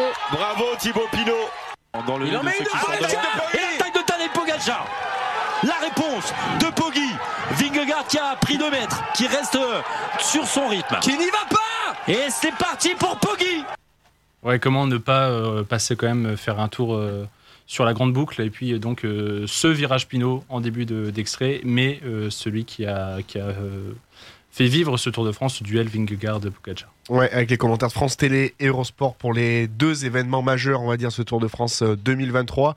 Le premier, comment l'oublier Évidemment, c'est la dernière danse de Thibaut Pinot pour son dixième Tour de France. Lors de la 20e étape, le samedi 22 juillet, on était sûrement toutes et tous devant notre télé. Le franc-comtois a eu le luxe de passer sur ses routes d'entraînement pendant le Tour de France, chez lui donc. Euh, on retient évidemment ce passage mémorable dans le col du Petit Ballon avec le fameux virage Pinot. Euh, je pense qu'on a été pas mal à avoir les, frissons sur, euh, sur ce moment-là. Pinot qui passe en tête en plus dans le virage et profite d'un moment unique dans une carrière, dans une vie même pour un, un homme. Euh, une étape finalement remportée par Tadej Pogacar, euh, le Slovène, qui est un autre acteur principal de ce Tour 2023, en duel avec le Danois Jonas Vingard. On l'a entendu dans l'extrait. Le duel entre les deux, Vingard et Pogacar, qui prend de l'épaisseur dès la cinquième étape, avec le coureur de la Jumbo-Visma qui dépose Pogacar dans Marie-Blanc. Mais le lendemain, Poggi contre-attaque dans la montée vers Cotré-Cambasque, c'est l'extrait qu'on a entendu, et il dépose Vingard avec une attaque euh, foudroyante. Mais c'est bien le Danois qui prend le jaune ce soir-là à Cotré-Cambasque et qui ne le lâchera plus jusqu'à Paris. La différence euh, se fait alors euh, lors du contre-la-montre de la 16e étape entre Passy et Combloux. Vingard met 1 minute 38 au Slovène qui craque encore plus le lendemain dans le col de la Loze. Euh, euh, Pogacar qui prend encore 5 minutes le lendemain donc dans le, dans le col de la Loze. Et Vingard qui réalise un doublé logique euh, en- après euh, de son titre en, en 2022. Et voilà, il a écrasé la concurrence et avec notamment la puissance de son équipe, la Jumbo Visma, qui certes n'a pas pris de petites bières mais qui s'est régalé durant ce Tour de France. Et Jumbo, euh, trop fort Trop fort pour Poggi? Non. Voilà. A priori, euh, alors, Bah, soit c'est un oui unanime, soit c'est. Oh, je, je, je, je sais pas si c'était si c'était vraiment annoncé que Vingegaard euh, remporte cette euh, ce- cette euh, ce cette grande boucle parce que bah, on avait quand même un Pogacar certes qui, avait eu un problème au poignet mais qui avait quand même une équipe qui était renforcée par rapport à l'année d'avant. Il avait quand même un Maïka à son à son service et Maïka c'est pas n'importe qui. Il a été grand enfin il a été maillot à poids sur le Tour donc je pense que je pense que c'était pas si gagner ça. Et d'ailleurs, on le voit bien parce que euh, à la, à la veille de la 15e étape, il y a toujours 10 secondes entre le premier et le deuxième. C'est du jamais vu sur, euh, sur ce- cette grande boucle. Donc, je pense que ça lui a vraiment mis un coup de massue, cette, euh, c'est ce contre-la-montre là où tu dis il prend 1 minute 37 et ce fameux le lendemain I'm dead Ouais. parce que bah oui bah je pense qu'il a pris plutôt un coup de massue mental là sur ce contre-la-montre Pogacar et donc ça, ça a scellé le, le bah, ça a scellé la suite euh, de cette grande boucle mais vraiment je pense qu'il y a quand même match et à voir là sur euh, le prochain sur cette édition qui arrive on sait que Pogacar va faire le doublé euh, Giro Tour de France Ouais. ça est-ce que c'est un pari gagnant Euh, Il nous le dira par, euh, par lui-même. C'est vrai que Pogacar, euh, c'est quand même un des, c'est peut-être le coureur le plus complet euh, du, Ouais. du, du cyclisme Il- international. Il est capable de gagner partout, mais c'est vrai que sur la constance, on a l'impression que sur ce Tour de France, l'équipe de la Jumbo est quand même, je le trouve, plus armée, euh, notamment en haute montagne, pour euh, aider le- leur leader. Euh, Il y avait Van Donk, il y avait Sepp Kuss, il y avait évidemment Van Aert, on en a parlé. C'est des coureurs, Christophe Laporte aussi, qui a été capable de, de l'accompagner. Euh, par rapport à une équipe comme euh, UAE, je trouve que c'était beaucoup plus léger, euh, l'équipe de, de Pogacar. Et après, le, le contre-la-montre, enfin, c'était absolument énorme ce qu'avait fait Vingard. Déjà que Pogacar avait fait un temps canon, et il passe juste après, il passe juste avant Vingard, et Vingard qui lui met une 38. Enfin là, ça a mis un coup de massue. T'as raison, je pense plus mental d'ailleurs. Ouais, ça rappelle un peu ce, ce contre-la-montre qui arrive pas du tout au même moment, euh, certes, mais euh, ce Pogacar qui vient remporter son Tour de France euh, Ouais. au nez à la barbe de Roglic, Ouais. qui lâche aussi un temps canon. C'est peut-être, euh, voilà, c'est toujours celui, tu te dis. euh, À la, à la c'est- différence près que ouais, sur le coup là, c'était Roglic qui était.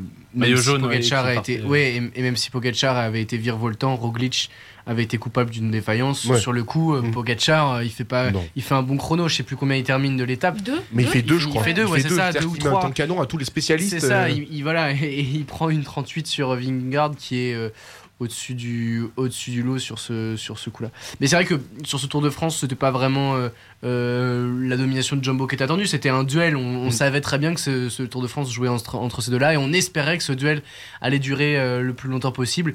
Et il a été euh, magnifique de suspense jusqu'à ce, que, jusqu'à ce fameux contre-la-montre. Et allez, on peut peut-être pousser jusqu'à l'étape du, du lendemain et le, et le col de la, de la Lose où tout suspense a été en- entériné. Ouais, parce que avant le contre-la-montre, de mémoire, il est à 10 secondes, euh, Pogacar. C'est ça. Ouais. donc, euh, donc en fait, il est à une. euh, après le contre-la-montre, il est à une 48. Tu te dis, avec le col de la Lose, mais. En oui, d'ailleurs, le- ce qui, ce qui est plutôt. euh, Enfin, pas pressenti, mais avancé, c'est que ça peut basculer comme d'un côté comme de l'autre, mais on sait que dans le col de la Lose, ça va basculer, c'est-à-dire que euh, soit Pogacar ne se reprend pas de son coup de massue de la veille, et donc ouais. c'est terminé, mais il y a quand même, euh, c'était vraiment un col fait pour faire des écarts, et, et Pogacar, malgré, euh, bah voilà, c'est une 38 de débours euh, créée la veille, enfin perdu plutôt, plutôt la veille, avait l'opportunité dans le col de la Lose de, de reprendre immédiatement ce, ce temps-là, et effectivement, ça n'a pas manqué, c'est dans ce col de la Lose que la différence a été faite, mais dans l'autre sens. Mais c'est vrai que c'est un duel qui nous a quand même tenu, euh, qui nous a quand même tenu globalement. euh, Enfin, c'était intéressant aussi parce qu'il y a eu des performances des Français. Il y a eu le passage aussi Pinot évidemment euh, important.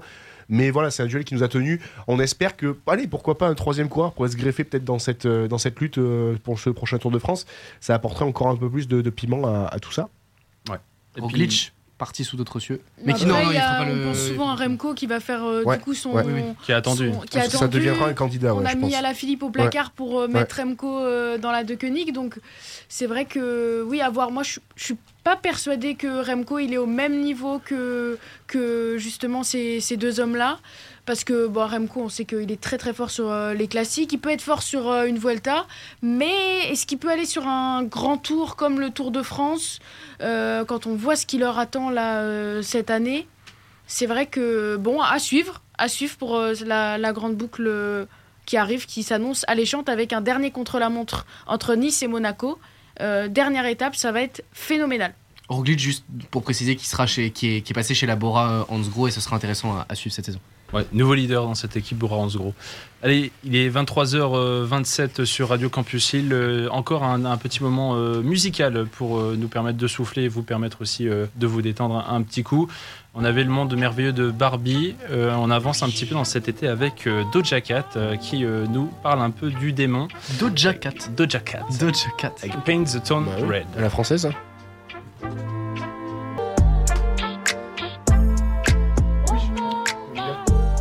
De retour euh, sur Radio Campus Lille, on finit cette euh, émission spéciale 2 heures. On arrive au bout avec les derniers événements qui ont rythmé cette année euh, 2023. Euh, et on va euh, à nouveau changer de discipline, même celle-là, on n'en a pas encore parlé. On va aller euh, faire un petit tour, euh, un petit plongeon, si je puis dire. du monde est derrier ses pieds Il est en train d'aller chercher l'or et le record du monde Mais combien la il va meilleure faire? Combien il performance de tous les temps Léon Marchand, soleil levant Carson Foster est en train de boire la tasse. Et maintenant Léon Marchand fonce vers le cinquième titre mondial. Léon Marchand pour l'histoire. Léon Marchand, champion du monde. Ouais, euh, évidemment, qui d'autre que Léon Marchand pour faire la razzia à Fukuoka? Et 2023 restera l'année où Léon Marchand est devenu le nouvel empereur de la natation. Au Japon, c'était en juillet, précisément à l'occasion des, des mondiaux, tu l'as dit, de, Fukuoka. Trois titres sur 200 mètres papillon, 200 mètres 4 nages et 400 mètres 4 nages avec un record du monde à la clé sur ce 404. C'était le plus ancien des records du monde en natation et le dernier détenu par la légende Michael Phelps. Vous avez peut-être en tête cette image de la passation de pouvoir entre l'Américain et son héritier français. Léon Marchand est devenu en juillet le nouveau patron de la natation mondiale et française. Il est désormais quintuple champion du monde après son doublé. euh, 200 et 400 mètres 4 nages de Budapest en 2022. 5 titres, c'est un titre de plus que Camille Lacour qui détenait le record euh, côté français depuis euh, ce début d'année. Un petit quiz, on n'en a pas encore eu sur cette émission. Messieurs, quel était le temps du record du monde sur 400 mètres 4 nages de Léon Marchand à Fukuoka?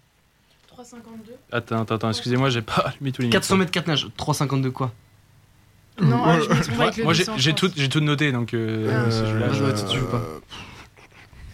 Je, crois, je crois que ça joue à 5 secondes avec le vous pouvez record vous de afficher, Félix. Ouais, bah oui, c'est pour ça. moi, Il améliore de plus d'une seconde le record de Michael Phelps qui datait de Pékin en 2008, qui était de 4 minutes 3 secondes et 84 centièmes. Ouais, je dis 3,52. J'étais pas très loin. Bah, Ouais, euh, non, trois- tu- 4 minutes 3 Tu t'es payé sa pomme là alors qu'elle avait rien dit de bien. Ouais, j'avais, j'étais à 8 secondes Bah ouais. de ce que tu me dis. Non mais, mais 3,52, enfin il n'y a pas de minutes, il n'y a pas de secondes, il n'y a Mais pas ah, de... sais, 3 elle aurait- minutes 52, tout le monde comprend. Elle parlait pas en sac de sable là Bah Non, mais oui. il fallait les minutes. 4 minutes, 200, 2 secondes et 50 centièmes. C'est le temps qu'a établi euh, Léon Marchand sur ce 400 mètres euh, 4 nages. Il fait la diff sur euh, Karsten Foster, son principal euh, concurrent, avec un, monstrueux deuxième 50 euh, brasses, sa grande euh, spécialité. Il touche avec plus de 2 secondes d'avance sur le record de Phelps sur le virage brass crawl, euh, pardon, c'est-à-dire le, dernier euh, changement de, nage sur un, un 400 mètres euh, 4 nages. C'était euh, de toute façon, euh, a priori, le, bonhomme, quand même, il- je, je notais juste avant, hein, euh, qu'il soit au championnat de France où il fait 5 courses, 5 fois l'or pour se roder. On va dire que c'est le même homme qui est parti euh, sur le circuit américain universitaire et qui euh, fait encore des radias, encore là en début d'année. Invaincu. Invaincu. 26 Et- courses, 26, 26 Ouais. victoires. Et il gagne, il gagne tout. Enfin, il a, il a établi des records mondiaux, donc en petit bassin, en yard. Mais là, forcément, il- quand il s'attaque au grand, bah, il, confirme, il confirme également. Euh, à noter que sur ces trois euh, titres, il s'est record mondial, comme tu l'as dit, euh, battu donc sur euh, le 400 mètres 4 nage, record d'Europe quand même, ouais. du 200 mètres 4 nage, et record de France sur le 200 mètres papillon. Plus que les médailles, en plus, c'est un homme à record. Et on ne sait toujours pas sur quelle course il va s'aligner à Paris. C'est ça qui est fort parce que sur les, sur les derniers championnats du monde, il ne nage pas de brasse parce que euh, enfin euh, calendrier aussi euh, surchargé en natation on sait que les courses s'enchaînent les mêmes journées etc il faut choisir ses jours exactement. Qu'est-ce qu'il va privilégier sur à Paris? Est-ce qu'il va prendre le risque d'aller nager? On, sait que sur les championnats de, de, France il a été il a fait record de France du 200 brasses c'était à Rennes en mars ou février, euh, février dernier. C'est ça, la nage, on l'a vu, que ce soit sur les individuels, sur les relais, c'est là où il fait les énormes différences sur la coulée et sur, euh, sur la brasse. C'est là où il détruit Foster sur le 204 nage et 404 nage. Est-ce qu'il va venir s'aligner sur la brasse pour, euh, pour Paris? On peut le sentir venir. Enfin, Bob Bowman, son coach américain, la légende américaine, euh, sans confirmer euh, aucun de, de ces aucune de ces informations, a laissé entendre sur plusieurs compétitions qu'à Paris, ça pourrait prendre en termes de volume de course une dimension supplémentaire dans le programme de, de Marchand, mais pour l'instant on n'en sait rien. Et première, euh, enfin c'est même pas ses premières Olympiades, puisqu'on a presque oublié qu'il avait fait ses débuts à Tokyo parce que avait, ça a été compliqué, même sur ses différentes épreuves, parfois éliminé en, demi-finale. Mais là pour ses, on va dire, premiers véritables jeux de, de leader et de, de champion on va dire donc en titre mondial, euh, on peut lui espérer euh, lui aussi euh, dans la natation, on peut lui espérer quand même plusieurs médailles. Oui. Ah, on les attend plus qu'on les espère. Hein. Ouais. on les attend, c'est ça. Et le problème, c'est ça. Tu viens de dire, on les attend. Bah, le problème, c'est ça. C'est comment il va gérer l'attente du public sur, sur sa personnalité. On en fait beaucoup avec Kylian Mbappé, Dupont, Marchand ou Mbanyama. Donc, on compare presque Marchand à, à Kylian Mbappé. C'est vrai que bah, comment il va gérer cette, euh, cette pression alors qu'au championnat du monde, on l'attendait, mais sans plus que ça, on l'attendait, mais on pensait pas qu'il allait autant performer, en tout cas euh, aux yeux du grand public. Là, vraiment, on a l'impression que si Marchand, il nous ramène pas trop au quatre breloques, c'est un hécatombe du côté français. Il, était quand même double champion du monde à Budapest euh, un an plus tôt. Il fait le doublé 204 de 404. Donc on, attendait au moins qu'il fasse aussi bien sur ces, euh, sur ces, deux, ces deux distances. Et il va chercher en plus le, le 200 papillon avec une course maîtrisée de bout en bout. Alors certes, il n'y avait pas le, le favori Christophe Milak, le Hongrois champion du monde en titre, mais il va, il va dominer la course sans, sans, sans grand souci. franchement, jusque-là, Léon Marchand, la pression mais il, a démontré que ça. Bah ouais, mais on est en natation, je voulais pas faire le, mauvais jeu de mots, merci Thomas de l'avoir fait. Mais euh, honnêtement, il y a, y a, plusieurs athlètes sur lesquels je suis un peu inquiet à Paris en termes de gestion de pression, etc. Léon Marchand, c'est pas le premier que je mettrais dans la liste. Non, elle glisse sur lui, on a l'impression, euh, la, pression, mais oui, oui, euh, on compte beaucoup sur lui, c'est ce que tu disais, Eva. Enfin, il faut. Il faut, mais ça fait partie de ces athlètes grâce auxquels on a besoin d'avoir des médailles. Euh, sinon, je vois pas où est-ce qu'on peut en avoir d'autres. Évidemment, on aura les fameuses surprises ou les athlètes qui vont se révéler euh, pendant les Jeux Olympiques, mais que ce soit en judo, que ce soit en natation, en athlète, on n'en aura pas beaucoup, peut-être en escrime quelques-unes, mais euh, Léon Marchand, on compte énormément sur lui pour nous obtenir plusieurs médailles. Et je des titres surtout. Des, des titres. Parce que des médailles, on va en avoir. je suis d'accord avec toi. Je suis d'accord avec toi. Et je pense que, à mon avis, il va tout mettre en œuvre, peut-être trop, mais c'est l'échéance de sa vie là en l'occurrence donc je pense qu'il va essayer de faire maximum participer à toutes les compétitions et toutes les, courses différentes sur toutes les distances même s'il y en a plusieurs euh, par jour et tout ça mais je pense qu'il va tout mettre en œuvre à mon avis parce qu'on rappellera que par rapport aux, conditions, on va dire, euh, médailles, plus que le nombre de médailles euh, qu'attend la, France, c'est aussi un très beau classement. Et donc, ça sera les médailles d'or qui vont, qui vont compter mm. beaucoup. Allez, prochain événement, on va passer cette fois sur les greens. History at the Evian Championship was about Celine Boutier. Her heart has to be racing coming down the end of this championship. How sweet this win is. Historic. It's a major championship in France for Celine Boutier. Wow. What an incredible performance from Celine Boutier this week.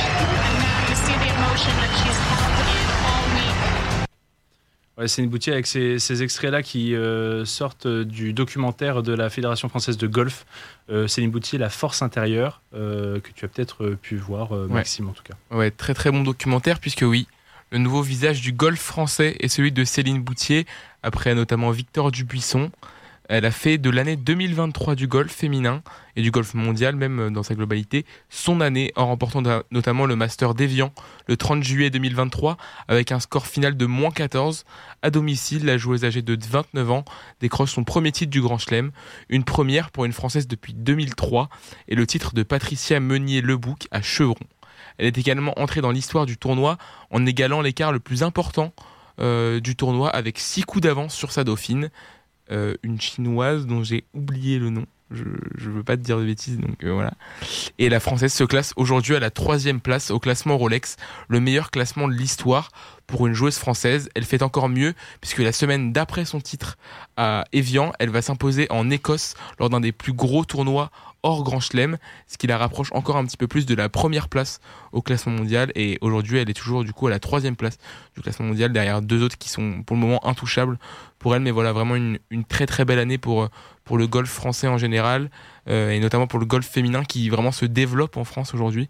C'est vraiment quelque chose, une, activité sportive qui aujourd'hui d'un point de vue amateur et même d'un point de vue professionnel, qui se spécialise de plus en plus. Et voilà le, visage de Céline Boutier, je ne sais pas si vous, vous aviez eu l'occasion de, d'entendre parler d'elle, mis à part par le, par le, par le documentaire de, de l'équipe et de la, et de la FFG du coup. Ah bah moi pas du tout. Je l'ai découvert, honnêtement, je l'ai pas découvert quand elle a gagné son, son, son grand chelem parce que c'est complètement passé à côté. Euh, pourtant, elle a fait la une de l'équipe. J'ai découvert quand elle a été élue par l'équipe championne euh, de l'année. Euh, athlète française de l'année devant des. Avec, avec, Léon Marchand, ah, champion des champions. Et chez, en para, Eddie Gauguin et Alexandre Léoté en cyclisme. Donc euh, c'est vrai que oui, oui, c'est assez... Du coup, je pense que ça va permettre aussi de mettre la discipline du golf au devant de la scène française. gros coup de projecteur toujours, surtout quand on a une figure française. Euh, c'est ce qui manquait un petit peu, encore plus, j'imagine, dans le golf féminin. Ça fait plaisir, hein, une numéro 3 mondiale, première européenne aussi. Euh, je veux dire, euh, là pour l'instant, elle est au sommet. Alors, euh, on lui demandait justement, euh, tout, le monde la voit numéro un mondial. c'est peut-être s'avancer vite pour quelqu'un qui vient, on va dire, de gagner des, titres cette année, mais en fait, euh, sur cette dynamique-là, avec quatre. Elle fait un peu une Caro Garcia. Ouais, euh, c'est ça. Une Caro Bon, j'espère que ça, ça, finira pas comme, euh, voilà. comme Caro Garcia 2023. C'est pas fini pour Caro Garcia. Oh, si, c'est fini, c'est fini pour Caro ne Garcia. Ne l'enterrez pas, notre Caro Garcia. c'est fini pour Caro Garcia. Mais voilà. mais ouais, en tout cas, une très très bonne nouvelle pour le, golf en général, le golf français, et encore plus du coup pour le, golf féminin avec une, une, grande championne qui est sûrement née en cette année 2023. Super. Bon, écoutez, notre championne des championnes, euh, c'est bien beau. Maintenant, on va attaquer quand même des chapitres un peu moins euh, plaisants et glorieux de cette année 2023. Euh, et on revient tout de suite sur les parquets de basket. Allez, allez, allez, allez 10 secondes 10 secondes pour aller chercher la victoire. L'équipe de France qui est menée de 2 points. Faute Faute Mais cette fois, mais gamin, mets-le Sylvain Francisco La France a perdu L'équipe de France a perdu Oh, c'est un drame Ouais, ben voilà. oh, c'est une tragédie. L'équipe de France est éliminée de la Coupe du Monde. On est éliminé. C'est terrible. Ouais, on parlait tout à l'heure euh, de l'exploit Rochelet euh, en rugby. Là, on va peut-être certainement parler de l'une des plus grosses désillusions de l'année pour cette équipe de France euh, masculine de basket, vice-championne olympique à Tokyo quand même en titre, vice-championne de l'Eurobasket, médaillée de bronze en plus lors des deux dernières éditions mondiales. et là, toutes les attentes qui sont écroulées au bout de deux matchs un doux rêve qui est, euh, qui est parti en cauchemar avec une élimination donc dès la phase de poule. Euh, d'abord une fessée contre le Canada, on va peut-être pouvoir euh, en parler, 95-65 pour entrer dans ce tournoi. Et puis ensuite cette défaite là que vous avez entendu à l'extrait au deuxième match face à la Lettonie 88-86 qui a éliminé du coup de ce fait les Bleus qui finiront 18e du mondial. Et surtout toute cette rage notamment emmenée par un Nicolas Batum, capitaine de l'équipe de France, qui était assez mécontent en tout cas de cette performance et qui était très ému. Euh, Maxime, je te vois hocher de la tête euh, dans le sens où euh, tu es d'accord que ce soit une grosse désillusion ou que. C'était nul. Nul. C'était ah nul de, de, A à Z. C'est que la France s'est vue trop belle. Les joueurs de l'équipe de France se sont vus bien trop beaux et ont pris et la raclée prise contre l'équipe du Canada. Elle en était l'illustration parfaite. C'est qu'on a pris, on, on, les a pris de haut et on s'est fait rouler dessus, mais de A à Z. On tient un tout petit peu, début de match, mais alors à partir du moment où ils accélèrent un peu, on est sans réponse. Et puis des, des role players aux stars, euh, Nando De Colo, Evan Fournier, euh, Rudy Gobert, euh, même Batum, il peut être, il peut être énervé, il n'y a aucun souci, mais il n'est pas irréprochable non plus. Vincent Collet, les problèmes de la fédération juste avant avec Marine Johannes, il n'y a rien qui allait en basket, et bah, espérons qu'au JO, ça, ça soit un peu mieux. Quoi. Je suis d'accord avec Maxime, on a manqué d'humilité, que ce soit euh, vis-à-vis de nos adversaires, mais aussi en interne. Les individualités euh, ont vraiment ressurgi, il n'y a aucun collectif qui s'est dessiné. Et comme tu le dis, ça part de la fédération, mais c'est descendu, comme a pu le dire Nicolas Batum, mais ça partait au- aussi bien des joueurs que du staff de, de l'équipe de France. Euh, ouais, belle remise en, cause du statut de cette équipe de France-là à moins d'un an des Jeux. C'est clair que à, à moins d'un an des jeux, ça, fait peur. Euh, après, il faut se dire aussi que les, les nouveaux joueurs de cette équipe ne sont pas là et ça peut être un, un point positif comme un point négatif. Parce que l'arrivée de Victor Wembanyama, de Bilal Koulibaly, qui vont sûrement intégrer ce groupe, ce groupe France pour, euh, pour les JO, ça va peut-être amener euh, ce, ce renouveau. Mais d'un côté, ils n'ont pas d'expérience en, en équipe de France. Ils savent pas ce que c'est des JO, ils savent pas ce que c'est qu'un- qu'une Coupe du Monde. Et quand on leur demandait d'être présents pour cette Coupe du Monde, et ben, ils ont préféré euh, mettre en, en- en avant leur, leur prépa pour, pour la NBA plutôt que l'équipe de. France. Oui, ce qui est normal, bien sûr. Ce qui était normal, mais voilà, ça, va, ça va être à voir, cette, cette adaptation de Wembanyama et Koulibaly. Et puis il nous faut un meneur. Il nous faut un meneur dans cette équipe de France. Euh, On l'a bien vu dans cette Coupe du Monde. Il n'y a personne qui, est capable de- qui a été capable de mettre la balle sous le bras à un moment donné et de euh, et de d'imposer un timing ou en tout cas de oui d'être capable d'imposer son rythme contre la Lettonie. On l'a bien vu contre le Canada également. On se fait dans le, je trouve dans le le déroulé du match, dans la maîtrise de la rencontre et dans le rythme qu'on doit imposer à ces équipes-là. On s'est fait manger, je rejoins ce que disait Maxime, incapable d'imposer notre, notre vision du, du jeu et de l'évolution d'un match et de la physionomie. Donc euh, il nous faut un meneur, un meneur stable, un meneur ancré. Bah, quid de Thomas Hurtel, mais on verra bien ce qu'il en est, mais en tout cas. Mais c'est un. faut instaurer la jeune génération, là. C'est bon, les dinosaures. Ça euh, aurait été un meneur capable, à mon avis, de- Ouais. de, de jouer ce rôle-là. Après, il y en aura peut-être d'autres, mais là, j'en vois pas un qui peut émerger, en tout cas, enfin, qui peut pas émerger, qui peut être capable de jouer dans 7 mois. Il y aurait que Kylian Hayes, quoi, qui, qui, Ouais. qui a le côté équipe de France, jeunesse. c'est compliqué. hein. En NBA, c'est compliqué. Après, en équipe de France, peut-être que sous les, dans- avec le format FIBA, peut-être qu'il peut s'épanouir Ouais, ouais. avec sa défense. Et au moins, il sait, il sait mettre en place une attaque. Au moins, Ouais. il sait passer la balle. Ce qui n'a, ce n'a pas pu faire Elio Kobo, ce que n'a pas pu faire euh, Nando De Colo, donc Ou euh, Francisco. voilà, ouais, ou Francisco, qui, qui- qui est pas non plus le plus mauvais, hein, mais, euh, mais voilà, il nous faut un titulaire, quoi, comme tu disais, à la main, il faut un, un chef d'orchestre. On avait en droit LBC, mais je sais pas, il, il joue toujours à pas pris. Canaria Il, ou- est re- il a été, re- il a été euh, reconvoqué là. euh, Le Vincent Collet a convoqué 12 Ouais. joueurs pour euh, la Ouais, fenêtre de qualification. Là, il a été re- reconvoqué. Parce que Avant- pas de NBAers. euh, Pas- Mais euh, pas de parce que pas de NBA, C'est mais il y a des très française, quoi. il y a aussi, des hein. nouveaux aussi, hein. euh, championnat de France aussi, je crois. Il y a des nouveaux Ouais, et nouveaux puis euh, pas, Ouais, il y a- pas de Nando De Colo qui revient, de qui est touché et qui sera pas a- apte pour, euh, pour cette session parce que euh, nouveauté quand même c'est que cette année euh, les joueurs d'Euroleague, euh, le- l'Euroleague et la FIBA se sont accordés pour que les joueurs d'Euroleague puissent euh, être présents sur ces phases de qualification. Nando De Colo fait partie de ces joueurs-là qui jouent euh, à Lasvel mais il est, il est sur le côté parce que, parce que blessé. Euh, non mais pour revenir sur le poste de, de meneur, le, le souci c'est que là on discute et il n'y a aucune garantie. Voilà, Andrew Albici a été écarté Non, parce ça. que il est pas aussi performant qu'il qu'il a été par le passé en, en club, donc c'est pas une énorme garantie. Kylian Hayes n'a jamais été en équipe de France, euh, c'est pas une garantie. En, en NBA, il est pas performant, c'est pas une, pas une garantie. Thomas Hortel, on, en sait, on, on ne connaît pas sa situation et quel sera le, le choix de la Mm. fédération. Il a n'y a aucune garantie sur le poste de meneur, euh, à moins qu'on mette Wemby. Il y en a, a Dirifi qui vient de, qui, qui vient aussi de se faire convoquer par, euh, par Vincent Collet, qui Mais a pour zéro sélection, joué, mais, voilà, donc, euh. mais voilà, qui, qui reste un jeune joueur. Mais moi, je trouve ça bien au cas où de, voilà, d'enclencher enfin cette, euh, cette nouvelle génération et de les incorporer Plus aussi à un groupe. Et voilà, parce que Nando De Colo, 39, euh, 30 43 ans maintenant, là, c'est bon, faut, faut arrêter. Allez, on, va, on, on est obligé d'arrêter de couper un peu court, mais euh, parce qu'il y a encore pas mal de choses à dire euh, juste après, avec une nouvelle désillusion qui arrive dans un instant. Et celle-là, c'est peut-être celle qui fait le plus mal à nos petits cœurs français. Sud vient de sortir le 15 de France de sa Coupe du Monde.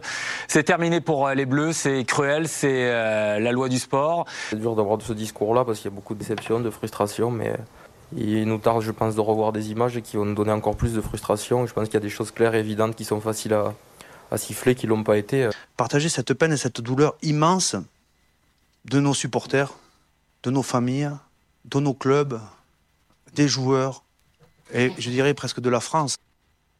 Ouais, celle-là, euh, celle certainement qui fait le plus mal avec en plus cette défaite d'un tout petit point en quart de finale de notre Coupe du Monde. Et oui, c'est sûrement le, sur le plan émotionnel la plus grosse désillusion du sport français. Euh, en 2023, les planètes étaient alignées pour offrir à l'Hexagone l'un des plus beaux moments de son histoire, s'offrir une première Coupe du Monde de rugby dans son pays. La fête euh, aurait pu être si belle, mais derrière toute cette célébration, derrière le sans faute en face de poule et derrière cette famille capable de soulever les montagnes, derrière tout compte de fait, un méchant, un briseur de rêve, les Springboks, l'Afrique du Sud élimine le 15 de France en quart de finale de sa Coupe du Monde euh, dans une rencontre haletante, stressante, angoissante, irrespirable. Le collectif euh, emmené par euh, Fabien Galté n'est pas venu à bout des Sud-Africains. Euh, malgré les efforts de nos premières lignes, l'Afrique du Sud l'emporte 29-28 dans une atmosphère polémique. Une défaite plus que difficile à digérer pour un effectif qui faisait rêver depuis maintenant quelques années. c'est vrai que là, pour le coup, on l'a aussi entendu dans les extraits, mais Antoine Dupont, en conférence de presse, qui, malgré toute la politesse du monde, a quand même évoqué les deux, trois méfaits tout autour. Oui, Maxime oui, il y, a les erreurs d'arbitrage. Enfin, il y, en a, y, en a, y en a deux énormes. Euh, il y a le, y a le, le, le, le plongeon. Le... Il est pas mal celui-là. Pas l'image, mais très radio qu'on met pas. Il y a un plongeon en avant. Il y a le plongeon de, j'ai oublié son nom, de Edzebet. Et ben Edzebet, bah, à l'image du la plongeon. circonstance atténuante. Voilà. Euh, non, mais voilà, il y a le plongeon de Edzebet qui ne, ne, peut pas exister dans un match comme ça avec un enjeu pareil et qui nous aurait permis de, de passer devant. Euh, à, ce moment-là du match. Il y a aussi ce, cette transformation de, de pénalité où, euh, le, Sud-Africain, euh, les mains de Jesse Krill à 40 mètres. Ouais, mais arrêtons, arrêtons. Enfin, je veux dire, le quart final, on le perd nous-mêmes. Oui, voilà, exactement. J'allais y venir, mais il y a ces erreurs d'arbitrage, mais il y, a, il y a aussi le fait que bah, les deux premiers essais qu'on encaisse. Les trois. C'est les trois, ouais, mais surtout les deux premiers. J'ai envie de revenir sur les deux premiers parce que c'est c'est le même schéma de jeu qu'ils ont employé et à chaque fois on se fait avoir. C'est des ballons longs, des chandelles longues et les deux ailiers à chaque fois qui courent et qui courent plus vite que nous et on, on doit euh, être être prêt à ce moment-là. On sait que c'est leur force à ces Sud-Africains là et on se fait avoir sur, sur à chaque fois le même schéma de jeu. Plus, que pas prêt, on ne l'a pas anticipé. Alors sur le, sur le premier, euh, c'est euh, c'est Gaël Ficou qui est, qui est fautif, euh, qui, a la pas, qui est pas à la retombée justement. Et le deuxième, c'est c'est Cameron Woki. Et là, bon voilà, une erreur de Gaël Ficou, ça aurait pu être, ça aurait pu être un autre, etc. Ils nous surprennent, c'est le début de match. Derrière, on réagit, on va mettre euh, un autre essai. ce qui est problématique, c'est la deuxième et où c'est Cameron Woki qui se retrouve en dessous d'un ballon comme ça. Les Sud-Africains nous avaient étudié et ont employé le bon, le bon schéma de jeu. L'équipe de France, ballon en main, sur la première période est plus forte, mais l'équipe de France a été incapable de s'adapter à ce que proposait l'Afrique du Sud et c'est ce qui a pêché. C'est pas individuellement le problème, mais tu as raison, euh, pas incriminer Woki ni, euh, ni Fikou, c'est dans la stratégie. Et dans cet, aspect-là de la stratégie, on n'était clairement pas prêt et ils nous ont eu sur ça. Et venant de Fabien et pour Fabien Galtier, lui, le maître de la stratégie qui planifie absolument tout avec sa fameuse flèche du temps qui devait normalement atterrir en 2023 avec la Coupe du Monde, ben là, force est de constater qu'il a pris une leçon de stratégie par, euh, par Rasmus et les, et les Sud-Africains. Donc euh, forcément, c'est plus ça qui, est, qui était embêtant sur ce coup-là que si tu perds, c'est un, coup de dé sur la fin, dernière action et tout. Mais là, non, je, trouvais que stratégiquement, on s'était fait avoir et c'était encore plus dommageable. Ouais, c'est vrai qu'on s'était fait complètement euh, avoir par euh, les Sudaf. En plus, les, les Sudaf, ils ont vraiment bien joué. Hein. Franchement, ils ont, ils, ont, ils ramènent Renac en pleine compétition. Ils le ramènent dans la compétition. Il leur manque un buteur. Et là, il trouve, euh, il trouve, enfin, il trouve l'ouvreur qui, qui, revient un petit peu en, en sauveur. Et non, les, les Sudaf, qui nous ont complètement euh, dépassé. On y a cru jusqu'aux dernières secondes quand même parce que la dernière 28, phase. 29, enfin je sais plus si euh, tu avais ouais, la, la dernière phase de, de, jeu, on y croit encore et on se dit même, on se met les mains sur la tête, on se dit c'est pas possible. On pousse avec les bleus mais on n'y arrive pas. Donc euh, non, c'est vrai que c'est frustrant et puis en plus c'est d'autant plus frustrant qu'ils gagnent d'un point contre les Anglais en demi, d'un point contre contre les les, les, All Blacks, en, en, finale. Donc c'est vrai que j'ai envie de dire que ce point il n'y est pas pour. Euh, c'est pas que de la chance, mais quand même. Donc euh, c'est vrai que c'est un peu de frustration. Le critère chance, euh, peut-être un peu, un peu compliqué d'appuyer là-dessus, même si on parle de toutes ces victoires d'un point des Sud-Africains. Moi, j'ai aussi surtout relevé la, la, plupart des, des, grands cadres français blessés avant, pendant la compétition. Romain Tama qui se fait euh, les croisés juste avant. Paul Williams qui est obligé d'être forfait juste avant. Cyril Bay euh, qui démarre euh, blessé mais qui revient quand même contre la Namibie. Julien Marchand qui sort de la deuxième minute face à la Nouvelle-Zélande. Ou encore Dupont qui se prend ce gros coup de bélier dans le crâne. Contre la Namibie, pas, trop verni, je trouve aussi là-dessus. Mais on a su, moi je trouve qu'on a su trouver quand même les doublures. les, en, quelque sorte, les joueurs qui pouvaient substituer à ces grosses absences, comme tu me disais, quand, quand on parle de Ntamak, on se disait, mais, attends, mais mais est-ce que, est que ça va suffire Et au final, bah, c'était qui c'est Jaminet Jalibert. Euh, Jalibert. Mm. ouais. Jalibert, bah, au final, euh, je trouve qu'il a, qu'il a, été, euh, qu'il a été super convaincant. et, et pour rappuyer encore euh, sur, euh, sur, face à l'Afrique du Sud aussi, je trouve que l'apport du banc n'a pas été euh, suffisant, contrairement au banc sud-africain qui a apporté de la fraîcheur. Et c'est aussi sur le défi physique qu'on n'a pas su répondre, surtout en seconde mi-temps. Alors même si forcément les solutions venaient pas de nos, nos ailiers ou de Penaud, on a su trouver les solutions bah, à, l'image de, de Baye et de son, et de son magnifique doublé, et aussi peut-être l'imprécision de notre buteur, malgré, malgré les, ses performances XXL en phase de poule. Hmm, bah Ramos, euh, bah, Ramos, il a été euh, quelque sorte imprécis sur, euh, sur, ses, sur ses tentatives lors de ce quart. Et, enfin, bah oui, quart. Oui, quart de finale. Et, et, bah forcément, tout point est important quand on perd de. Un point. Malheureusement. Bon, on vient d'évoquer ces deux dernières déceptions. Il, il est 23h56 bientôt ici sur Radio Campus. Il on attaque le dernier événement qui va être un peu rush. Mais on finit quand même par, par un bel événement. Et merci aux dames du handball français pour cela. On est dans la dernière minute, il y a toujours trois buts d'avance pour les Bleus. Nora Murk, il y a imposé et le ballon récupéré. Ça va être gagné. Elles ont été devant quasiment tout le temps. Elles s'imposent 31 à 28 comme il y a 6 ans face à la Norvège et comme il y a 6 ans dans un environnement largement norvégien. L'équipe de France à nouveau, messieurs, dames, et championne du monde. Un autre Hugo là. Euh, Enfin, une belle, victoire pour finir euh, cette année. Le troisième sacre mondial des Bleus avec un E du handball titré au championnat du monde. C'était il y a un peu plus d'un mois à Erning du côté du, Danemark. Après un parcours sans faute, 8 matchs, 8 victoires, avec pour cerise sur le gâteau un affrontement final remporté 31 à 28 face aux grandes rivales norvégiennes, celles dont Olivier Crumble s'est tant inspiré pour créer ses armadas, lui qui a mené pour la troisième fois une équipe de France sur le toit du monde après 2003 et 2017. C'était donc en Norvège, puis au Danemark. Les Bleus ont été euh, impeccables, dominatrices, en, euh, en maîtrise, à l'exception peut-être du match d'ouverture qu'elles ont l'habitude, ces filles-là, de, de, bafouiller en, grande compétition, mais qu'elles ont tout de même réussi à remporter. C'était face à l'Angola d'un but 30-29. Et puis en plus d'être un magnifique titre, c'est aussi une sacrée bonne nouvelle de les voir euh, à ce niveau, cette euh, équipe de France de hand. À 7 mois des Jeux, on a vraiment vu des grandes bleues. Le projet de reconstruction, euh, renouvellement a pris à fond avec notamment on l'a vu en finale des jeunes comme Léna Granvaux, Atadou Sako, la, gardienne grandiose en deuxième mi-temps. Léna Granvaux, c'est 4 buts dans les 10 dernières minutes de la, de la finale. Euh, une génération qui a connu déjà euh, un deuxième titre, je pense à Orlan Canor par exemple, mais aussi des joueuses qui sont là depuis un petit moment, Pauletta Fopa, Méline Nokandi. Et puis, cette génération qui n'est plus là, mais qui peut toujours postuler pour Paris. Je pense à Alison Pinault, Béatrice Edwige, Cléopâtre euh, Darleux qui a priori euh, pour Pinot euh, notamment euh, ne seront pas là pour Paris mais qui sont toujours dans, ce groupe qui peut prétendre à une place à, Paris le voilà on, foisonne de solutions et tout le mérite revient à Olivier Crumbles qui a créé véritablement une équipe de France qui est la meilleure équipe du monde désormais devant la Norvège. L'avantage pour finir cette émission c'est qu'on n'a pas grand chose à dire sur ces Françaises qui ont fait une année même 2023 parfaite que, des victoires euh, en préparation. Euh, elles font le 9 sur 9 à ce mondial. Enfin, je veux dire, elles sont ce. 9 sur 8. 9 sur 9.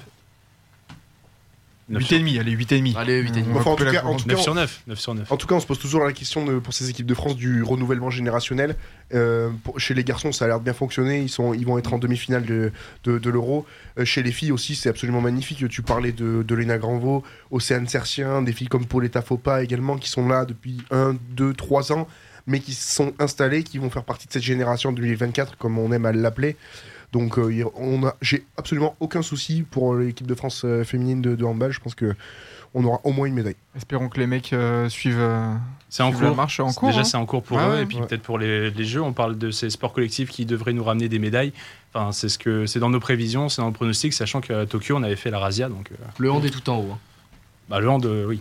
Par rapport au basket et le Ah bah, par clairement. rapport au basket et au volet euh, côté côté français Ah le oui, hand oui, oui. euh, En termes de forme, tu veux dire En euh, termes oui, oui, bien oui, sûr. oui, ouais. Évidemment. Avec les garçons, surtout en plus. Avec le... Là, on, a- on avait tir au meilleur la dernière fois, mais là, avec Samir Bellassen. Exceptionnel.